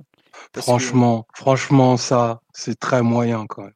Ah bon? Dire c'est bah, c'est que la Ligue des Champions. Non, non, mais ce que je veux dire, c'est que tu peux pas. Enfin, tu as des clubs qui ont été malades. Mais on, est bâti, on, est bâti pour, on est bâti pour ça. Enfin, c'est son propos. Il l'a dit, PSG Reims, je sais plus quelle année. On est une ah, ouais, mais après, il a dit en revenant, euh, c'est fini le bling bling, les machins. Ouais, ouais, ok, d'accord. Il a remis le bleu de travail. Bien sûr, bien sûr. avec avec deux des deux des deux des quatre meilleurs joueurs du monde, il va nous dire que la Ligue des Champions, on en fait tout un plat. Mais bien sûr qu'on en fait tout un plat, Leonardo. Mais bien sûr. Et on vous attend et bien comme il faut d'ailleurs. Alain, Alain, donne-moi les cinq meilleurs. Le top 4, ça suffit. J'étais en train de me dire euh, complètement hors sujet, mais vu qu'on recrute les cracks des adversaires à chaque fois, vous prendriez qui à Dortmund vu que Remontada on a pris Neymar, United on a pris Herrera. Qui est la prochaine cible? À Dortmund, à Dortmund, vu qu'on a besoin d'un arrière droit, on va prendre un mec qui défend pas mieux que Meunier, tout sur Hakimi les gars, on, prend tout. Allez, 40 patates. Ah bah parfait. Ah là là là là. Non, mais après, on a dit sur là, on a dit c'est ce que Léo voulait attaquer, le buzz systématique autour de n'importe quel événement lié au club. Oui, probablement, mais bon, euh, dans ces cas-là, si tu veux être un club tranquille, tu peux être Toulouse, 12 défaites en, 13 matchs, il n'y aura pas de buzz, il n'y aura pas d'envergure. Enfin voilà, c'est aussi ça le, fait d'être un grand club. Et malheureusement, ça va aussi un peu avec. Hein. C'est aussi ce qui génère euh, des revenus de par euh, les sponsors justement qui voient que c'est pas un truc que de sport et tout ça quoi quand, Renault euh, vient sponsoriser le PSG, c'est pas juste parce que euh, on gagne des matchs en Ligue 1, c'est parce qu'il y a des stars, donc des événements qui font parler, etc. Des bonnes choses, bon parfois des mauvaises aussi, mais oui, c'est c'est un peu tout en fait. C'est un peu toute la définition du PSG. Est-ce que c'est plus qu'un club de foot? Est-ce que c'est aussi un sujet de société? Et c'est le cas. Neymar, je crois que c'était le, cinquième thème le plus exploité dans la presse l'an dernier, ou Mbappé, je sais plus un des deux. En presse, tout tout média confondu, pas que presse sportive. Donc rien que ça, c'est c'est ça. Après, c'est normal pour moi qu'il tente de le combattre. Est-ce qu'il y arrivera à ses fins? Je suis pas sûr que demain euh, RMC arrête son fameux mission Dortmund, qui est un peu ridicule au passage. Mais bon, euh, voilà, je sais pas. Enfin, je, pense que vouloir s'attaquer au traitement du football en France comme ça, euh, il n'est pas au bout de ses peines, le pauvre garçon. Après, je lui souhaite qu'une chose, c'est que ça change. Hein. Puis globalement, tout ce qui dénonce le buzz gratuit, tout ça, c'est un peu tout ce qu'on n'aime pas sur culture. Donc je vais pas être contre lui, c'est sûr. Mais bon à suivre. Est-ce que on arrive à parler du BVB et du point Dortmund habituel? Oui, nous y sommes. Donc, Dortmund ce week-end jouait samedi euh, sur la pelouse du Bayer Leverkusen. Dortmund jouait pour la première fois sans Marco Reus, qui donc s'était blessé en Coupe d'Allemagne. On en avait parlé, je crois, la semaine dernière. Non, on n'en avait pas parlé parce que le match avait lieu mardi soir, donc on n'avait pas pu en parler. Mais en gros, Dortmund jouait sans son capitaine Marco Reus, qui, ne jouera pas l'aller, à mon sens, il ne jouera pas le retour non plus, parce que vu la durée d'indisponibilité annoncée, je vois pas comment il va pouvoir revenir à temps. Euh, on a euh, donc euh, le BVB, pardon, qui est passé du 3-4-3 au 4-2-3-1 avec un ajustement défensif que personne n'a vu venir. Il a remis Akanji euh, arrière droit, donc c'est un poste auquel il avait joué en fin de saison dernière. Il avait fait quelques matchs. Il a même été capitaine à Brême en étant arrière droit. Bah, D'ailleurs, ils avaient fait un match où ils avaient fait des, erreurs défensives énormes. Bref, c'est pas un hasard. Il avait aligné pour la première fois Emre Chan euh, au, milieu du terrain en compagnie de Witzel. Donc euh, Emre Chan qui n'avait pas joué depuis des mois et ça s'est un peu vu d'ailleurs. Et, donc, il avait replacé Julian Brandt en numéro 10 avec. Euh, c'était. Euh, comment il s'appelle? C'était euh, Hazard à gauche? Non, oui, non, c'était pas Hazard à gauche, j'arrive plus à me rappeler. Bref. Sancho à droite, Haaland en pointe. Et oui, c'était Hazard à gauche de mémoire. oui, c'était bien Hazard, oui, excusez-moi. J'arrivais pas à ouvrir le micro, Non, non, mais je confondais avec. Aki... Non, voilà, c'était Sancho à gauche et Hakimi à droite en milieu droit. C'était pas ah. Hazard. Enfin, Hazard est rentré, mais en seconde période. Et donc, ça a donné un match, comme d'habitude, avec Dortmund très ouvert. Ils ont concédé une ouverture du score où ils se font déchirer en trois passes du gardien adverse à l'avant-centre, hein, quand même. Je ne sais pas si vous vous rendez compte, trois passes, ce que ça veut dire. Et en jouant au sol, hein, pas avec une chandelle, hein, en jouant au sol. Euh, ils égalisent par euh, de la tête sur corner, un point fort du Borussia, parce que, attention, ils ont des grands, grands gabarits. Et ensuite, euh, ils prennent l'avantage par Emre Can, justement, qui met une frappe monumentale de 20, 25 ou 30 mètres avant justement la mi-temps. Euh, non, ils se font rejoindre sur un corner de mémoire qui est mal dégagé où, où Folland égalise, puisque bah, c'est pareil, c'était n'importe quoi défensivement. Et ensuite, euh, c'était, euh, il marque le but du 3-2 par, c'est Guerrero qui met le but du 3-2 de mémoire, c'est ça?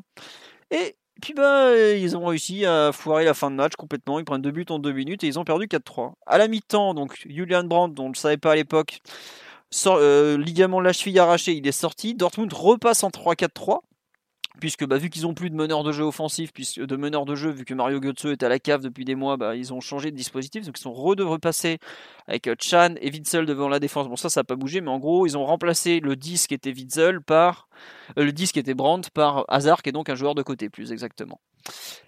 Euh, j'ai pas pu voir l'intégralité de la deuxième mi-temps, je vais pas vous la faire à l'envers. Hein. Euh, mais en gros, bah, ça a pas été. Enfin, si, ils ont eu une bonne période, mais une nouvelle fois, Dortmund a pris beaucoup de buts. Ils ont pris 4 buts, ils auraient pu en prendre plus parce qu'il euh, y a eu pas mal d'occasions de Leverkusen. Ils ont toujours cette force de frappe offensive, même si Haaland n'a pas marqué pour la première fois. Euh, oui, si, il avait marqué Brême, il avait poussé la balle au fond du but euh, sur un centre de Brandt. Mais en gros, une rencontre, une nouvelle fois, complètement Bundesliga, complètement Dortmund d'ailleurs. Ou comme dit Tourelle, bah ouais, ils ont pris 4 buts, mais ils ont encore, encore pu en marquer 6 ou 7. Omar ou Piotr, euh, vous avez, je crois, je sais pas, Mathieu, tu as regardé le match aussi? Qu'est-ce que vous en avez pensé un peu euh, au final euh, de cette rencontre sur les failles et les, forces Borussen J'ai vu un peu le, match, pas en entier, mais j'essaie de rattraper comme j'ai pu. Allô? Ah. Oui. allô? Ouais, c'est mieux Non, c'est le micro en fait qui pose problème. Et là? Oui, oui. ça a l'air d'être mieux, oui. Ok. Euh, j'ai essayé de rattraper un peu le match comme j'ai pu. Et la sensation que j'ai là, actuellement, c'est que Dortmund est une équipe pas prête. C'est une équipe. Stop, stop, stop. On t'entend pas du tout. Ça, ça coupe tout le temps. Enfin, ça grésille. C'est inaudible complètement. Voilà. C'est enfin, on n'entend rien du tout. Euh, Omar, oui, sur le match. Tu l'as vu toi ou pas? Ah ouais, j'ai pu, euh, j'ai pu voir le match. Vas-y, je te laisse compléter ah, mon, mon, analyse qui part un peu dans tous les sens quand même des, choses qui sont très, très notables dans, dans l'identité de, de Dortmund. C'est euh, bah, la, la, propension à pas être très fiable sur les côtés. Euh, je pense notamment à côté droit, côté Akanji, où il y a énormément, énormément d'espace, euh, d'espace à exploiter le, double pivot euh, Chan Witzel qui je crois c'était la première fois du coup qu'ils étaient s'étaient alignés ensemble qui ont eu un peu de mal à, se répartir euh, à se répartir les couvertures aussi donc c'est c'est clairement une équipe euh, Dortmund qui va te qui va te donner énormément de, situations. Après, ils sont, ils sont aussi extrêmement forts en transition parce que tu, tu parlais de, de s'être fait déchirer de l'avant-centre au, aux gardiens en trois passes, mais ils sont capables eux aussi sur euh, bah, notamment le, le, jeu vers l'avant de Dummels de trouver des, des, lignes de passe extrêmement rapides et après tu as, Sancho qui par une, une déviation ou une orientation peut trouver euh, peut trouver rapidement rapidement des, des, zones qui font qui font très très mal à l'adversaire. Donc je pense que c'est la confrontation de, de Ligue des Champions la, la plus claire qu'on ait qu'on ait eu depuis depuis très longtemps. Euh, Dortmund peut proposer qu'un seul type de match. Ils vont, ils vont, ils vont faire ce qu'on appelle, bah, ce que Tourol appelle, euh, appelle le match de ping-pong. Euh, je vois pas comment ils pourraient proposer autre chose, en sachant que bah, ils ont, ils ont du tonus et du jus euh, sur les, sur les côtés, mais de manière offensive. Ils ont énormément d'espace bah, derrière où Hummels, malgré une très grande intelligence de jeu, pourra pas tout corriger. Mais si tu les laisses mettre le mettre le jeu en place et toucher très très vite Sancho à 30 mètres, bah tu t'exposes à des situations qui peuvent être très très très très compliquées parce que ils mettent ils mettent un gaz qui est vraiment très très impressionnant sur les phases offensives. Ah, ils, courent, eux. Hein. Tout à l'heure, on se plaignait que nous, on court pas assez sur les phases défensives. Eux, ils courent pour le coup. Hein, mais... eux, ils y vont. Ils y vont pas à bon escient parce que tu, peux retrouver euh, Chan, et, Chan et complètement aspirés euh, par cet allant offensif.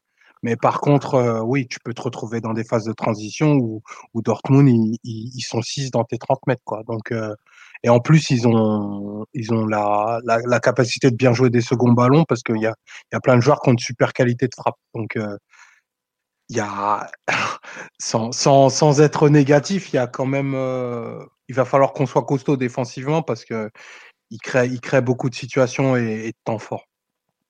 Moi, ce qui me fait peur, c'est vraiment le, les temps forts qui sont capables de t'imposer. Parce que Là, euh, en Coupe d'Allemagne, ils ont, ils ont un moment en fin de match, ils ont harcelé Brême pendant 15-20 minutes. Ils les ont vraiment pilonnés. Bon, alors c'est pas passé parce que c'était pas non plus, euh, tout n'était pas parfait, mais euh, c'est quand je vois déjà nous ça tremble à Belgrade, mais vraiment j'ai peur qu'on se prenne un temps fort de 20 minutes où on en prenne 3 par exemple, parce que ils sont capables d'en prendre 5, attention. Hein. Honnêtement, moi à cet instant, on me dit à Dortmund, le PSG va gagner 5-3, je fais ouais, c'est possible. Franchement, c'est possible. Mais euh, je vois pas comment le PSG Dortmund, enfin le Dortmund PSG pourrait se finir sans que les deux équipes marquent, par exemple. Pour moi c'est impossible entre les nos, nos, foufous de la défense derrière et les leurs, mais enfin c'est irréel cette rencontre. Mathieu, toi qui regardé ça d'un œil italien, tu as dû dire mais, mais quel est ce sport étrange qu'il joue de outre-Rhin? j'avais j'avais pas revu un match de Bundesliga depuis assez longtemps, mais c'est un peu le City Monaco d'il y a deux il y a deux trois ans euh, cette double confrontation. Si on veut faire des comparaisons, euh, tu sens que ça peut ça peut finir comme ça avec euh, un, score au cumulé qui sera de 3, 4, 5, peut-être 6 buts pour une équipe. je pense plutôt côté PSG, mais on verra. Après, oui, bah, je, vous rejoins assez la grosse force de Dortmund, c'est la capacité à mettre du rythme sur le plan offensif. On a beaucoup parlé de Haaland, mais c'est évident que le joueur clé de, Dortmund, le joueur, le joueur le plus fort, c'est Sancho. C'est celui qui est le plus. Euh, c'est un joueur assez particulier. Hein. C'est un joueur qui vient du, euh, du football de rue à la base. C'est un joueur qui est assez créatif. C'est ça. Mais c'est un joueur qui est quand même très créatif, très imaginatif, qui, qui fait des choses euh, auxquelles tu t'attends pas forcément. Euh, bah, on le voit sur l'un des deux buts, sur un des buts euh, samedi, je sais plus si c'est le deuxième ou le troisième, il fait une, une remise comme ça, un peu en talonnade de dos. Euh. Enfin, c'est pas que de la vitesse et de la percussion, quoi. C'est un joueur qui est, qui est assez, euh, moi, qui m'impressionne beaucoup. Ah oui, c'est un crack. Hein. Attention, il joue en Bundesliga, il a des stats de taré, mais c'est un super joueur, franchement. Faut... Il, est, il a pas des stats parce que juste il joue dans un championnat où ils savent pas défendre. C'est un vrai talent quand même. Non, c'est clair. C'est vraiment le mot, c'est le talent. C'est pas que de la vitesse et, du, et de la percussion.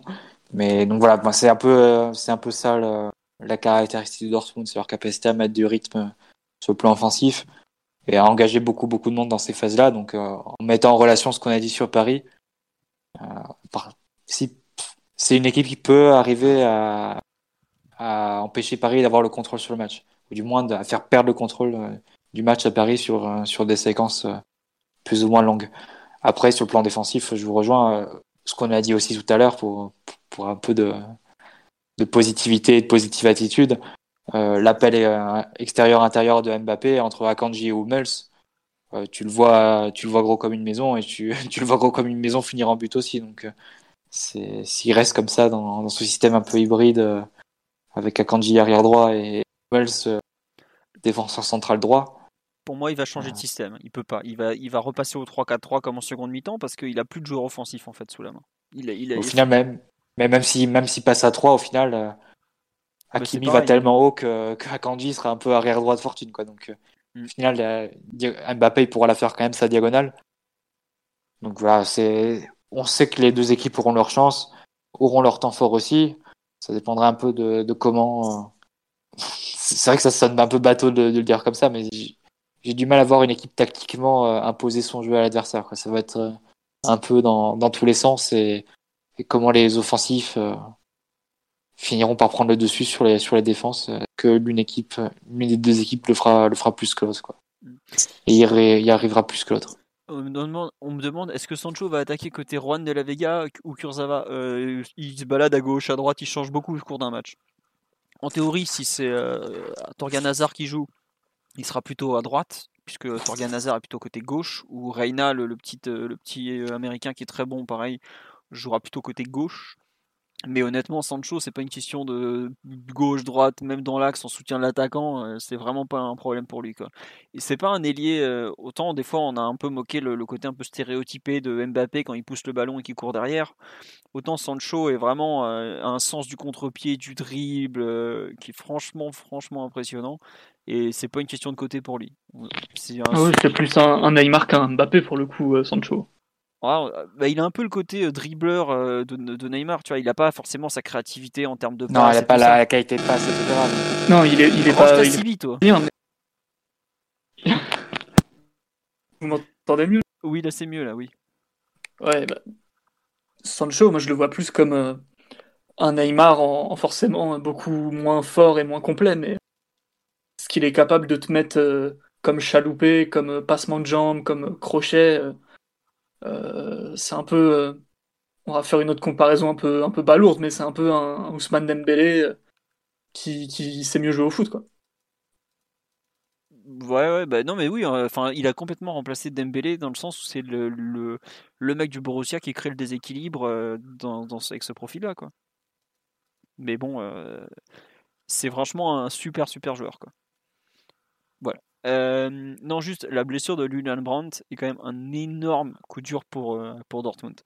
La blessure de Roy, c'était plus facile à combler, entre guillemets, parce qu'ils ont quand même, ils avaient quand même des joueurs offensifs à intégrer. Ils étaient 4, 4 pour 3 postes. Donc ça allait. Autant Brandt, c'est un peu le seul euh, relayeur, enfin relayeur, j'ai envie de dire offensif. C'est au départ c'est un ailier qui est repassé, qui est devenu relayeur d'un milieu à 3 notamment, et c'est vraiment un, joueur clé pour Dortmund parce que c'est un peu celui qui organise l'attaque. C'est à la fois le plus créatif et aussi celui qui, qui est vraiment le plus à même de faire la dernière passe. Hors Sancho, mais Sancho est vraiment plus euh, lié de débordement. À la fin, il a plus qu'à faire le centre entre guillemets quoi. Mais euh, Brandt a une finesse technique dans les 20 dernières mètres notamment. Et cette année, il avait fait une passe décisive incroyable. euh, où il s'emmène la balle avec un contrôle et tout. Enfin, franchement, c'est un super joueur. Et pour eux, c'est vraiment. Enfin, c'est. C'est un peu comme si le PSG perdait entre guillemets euh, Verratti à une époque où il était encore plus important qu'aujourd'hui. C'est da- dans le sens où il organise un peu le jeu offensif de Dortmund de façon euh, vraiment propre. Après, c'est dur de comparer à Verratti parce qu'il joue beaucoup plus haut sur le terrain. Mais euh, c'est vraiment un joueur clé et pour eux c'est terrible. Même pour la course au titre en Allemagne, c'est peut-être qu'il va. Là, ils, ont les, les deux sont blessés pour 4 semaines. Lui et c'est pour moi c'est déjà c'était compliqué la course au titre vu la défense qui se trimballe parce qu'ils en sont quand même déjà, je crois, à 35 buts en 21 journées ou un truc du genre. Mais euh, sans eux qui sont vraiment les deux des fers de lance offensifs de cette euh, équipe, c'est très très dur comme absence. Je je pense qu'ils vont vraiment avoir du mal à, compenser euh, Brandt. En fait, ça, envoie pratiquement de façon obligatoire Emre Can dans le 11 de départ. Pour ceux qui ont regardé le match à Leverkusen, Emre Can, il était carbo après 20 minutes. Il n'a pas du tout le physique d'un mec prompt à, à relever euh, l'intensité d'un match avec des champions en termes de mobilité. Et euh, si c'est un excellent joueur, et on ne changera pas d'avis là-dessus, aujourd'hui, enfin Mathieu, toi qui le connais bien pour l'avoir vu à la Juve, tu peux me confirmer qu'il est franchement très loin d'être à 100%. Quoi. Bon, Mathieu s'est barré, donc merci pour le gros vent que je viens de Non, non, non, non, du tout. Non, qu'il a, qu'il a, qu'il- je m'attendais pas en fait. Mais euh, non, c'est juste qu'il a très peu joué. euh, il a joué même pas une centaine de minutes hein, sur la phase allée, donc euh, effectivement, il en manque de rythme total. Mm. Et puis bah vu que Delaney, le, le danois, qui est l'autre l'autre joueur qui pourrait jouer au milieu, n'a pas joué depuis trois mois aussi. il- Favre n'a pas, un- il doit être en train de fortement regretter le, le départ de Feigl à Benfica. Parce que pour le coup, euh, la paire Weigel-Witzel est assurée quand même un peu plus défensivement que ce qu'on peut voir actuellement. Voilà, c'est comme ça. Ils ont un dernier match vendredi prochain face à l'Eintracht Francfort, ça sera au Westfalen, et puis après c'est le, grand choc face à Paris. Et honnêtement, ils ont beaucoup de travail devant eux. Ils ont une équipe à trouver quoi. Ils sont à une semaine du match et ils ont une équipe à trouver, tout simplement. Parce qu'ils ont perdu deux titulaires en, en deux matchs. Donc pour une fois que la malchance n'est pas de notre côté, euh, apprécié. Même si évidemment je regrette qu'il soit absent parce que je peux du genre à me réjouir des blessures de ces deux très beaux joueurs. On va finir sur les autres équipes du PSG parce qu'il est quand même temps de finir, à 2h12. Euh, les féminines jouaient à Soyo, elles se sont imposées 3-0. Bon, le match était euh, assez facile puisque euh, elles ont ouvert le score après 9 minutes sur une frappe en pivot qui est contrée au fond contre son camp. Le 2-0 juste avant la pause, c'est Gayoro qui le met sur une passe en retrait de Baltimore de mémoire. Et ensuite 3-0 juste avant la mi-temps aussi, coup sur coup avec euh, Katoto qui est trouvé par Nadim et qui marque. Voilà. Après le PSG a géré la seconde période et donc euh, toujours euh, un peu de retard, 3 points de retard sur Lyon au classement. Nos U19 jouaient à Orléans, ils ont perdu 3-1. Bon, visiblement, on n'était pas très très dedans tout le match, donc voilà. Défaite qui est un peu problématique, mais je crois qu'on reste en tête du groupe. U17, le match était à Queville, a été reporté. Et enfin, le PSG Hand jouait en Ligue des Champions à Cellier et ils ont gagné de mémoire de deux buts. Une victoire très importante parce qu'ils repassent à la deuxième place de la poule, qui est euh, une bonne nouvelle par rapport au tour d'après, même si euh, bon, la première place est acquise au Barça de façon euh, certaine. donc il faudra se contenter de la deuxième. Mais en tout cas, c'était un match absolument gagner et c'est ce qu'ils ont fait. Et ils, en championnat, ils, se sont baladés en milieu de semaine. De mémoire, ils jouaient à, à Toulouse, ou ouais, je crois que c'était Toulouse et ils ont gagné. Voilà, on a fait le tour de l'actualité du PSG pour cette semaine. Euh, Charles Chevillard nous remercie pour les féminines, mais de rien, Charles, ce serait un plaisir que tu viennes nous en parler. Voilà. Oh la bise à Charles. On pense à toi. Quel retour. Bah, alors là, c'est comme si Brandt était titulaire dans une semaine. Quelle, quelle, arrivée. Extraordinaire. Oh, c'est acheter lecture, la légende. Le fameux hashtag, c'est acheter lecture. On pense à toi. Écoutez, on vous embrasse tous, pas que Charles. Ça nous fait très plaisir de l'entendre etc. Et euh, à lundi prochain, on sera à la veille de Dortmund PSG. Il y aura beaucoup de choses à dire. On espère que ça vous a plu. Et encore merci pour votre fidélité toutes les semaines. Euh, on prend beaucoup de plaisir à, à faire cette émission avec vous pour nous écouter. Donc, à bientôt. Au revoir tout le monde. Ciao. Ciao, bonne soirée. Salut à tous. Bisous à Charles. Imagine the softest sheets you've ever felt. Now imagine them getting even softer over time. That's what you'll feel with Bowl and Branch's organic cotton sheets. In a recent customer survey, 96% replied that Bowl and Branch sheets get softer with every wash. Start getting your best night's sleep in these sheets that get softer and softer for years to come. Try their sheets with a 30-night guarantee. Plus, get 15% off your first order at bowlandbranch.com. Code BUTTERY. Exclusions apply. See site for details.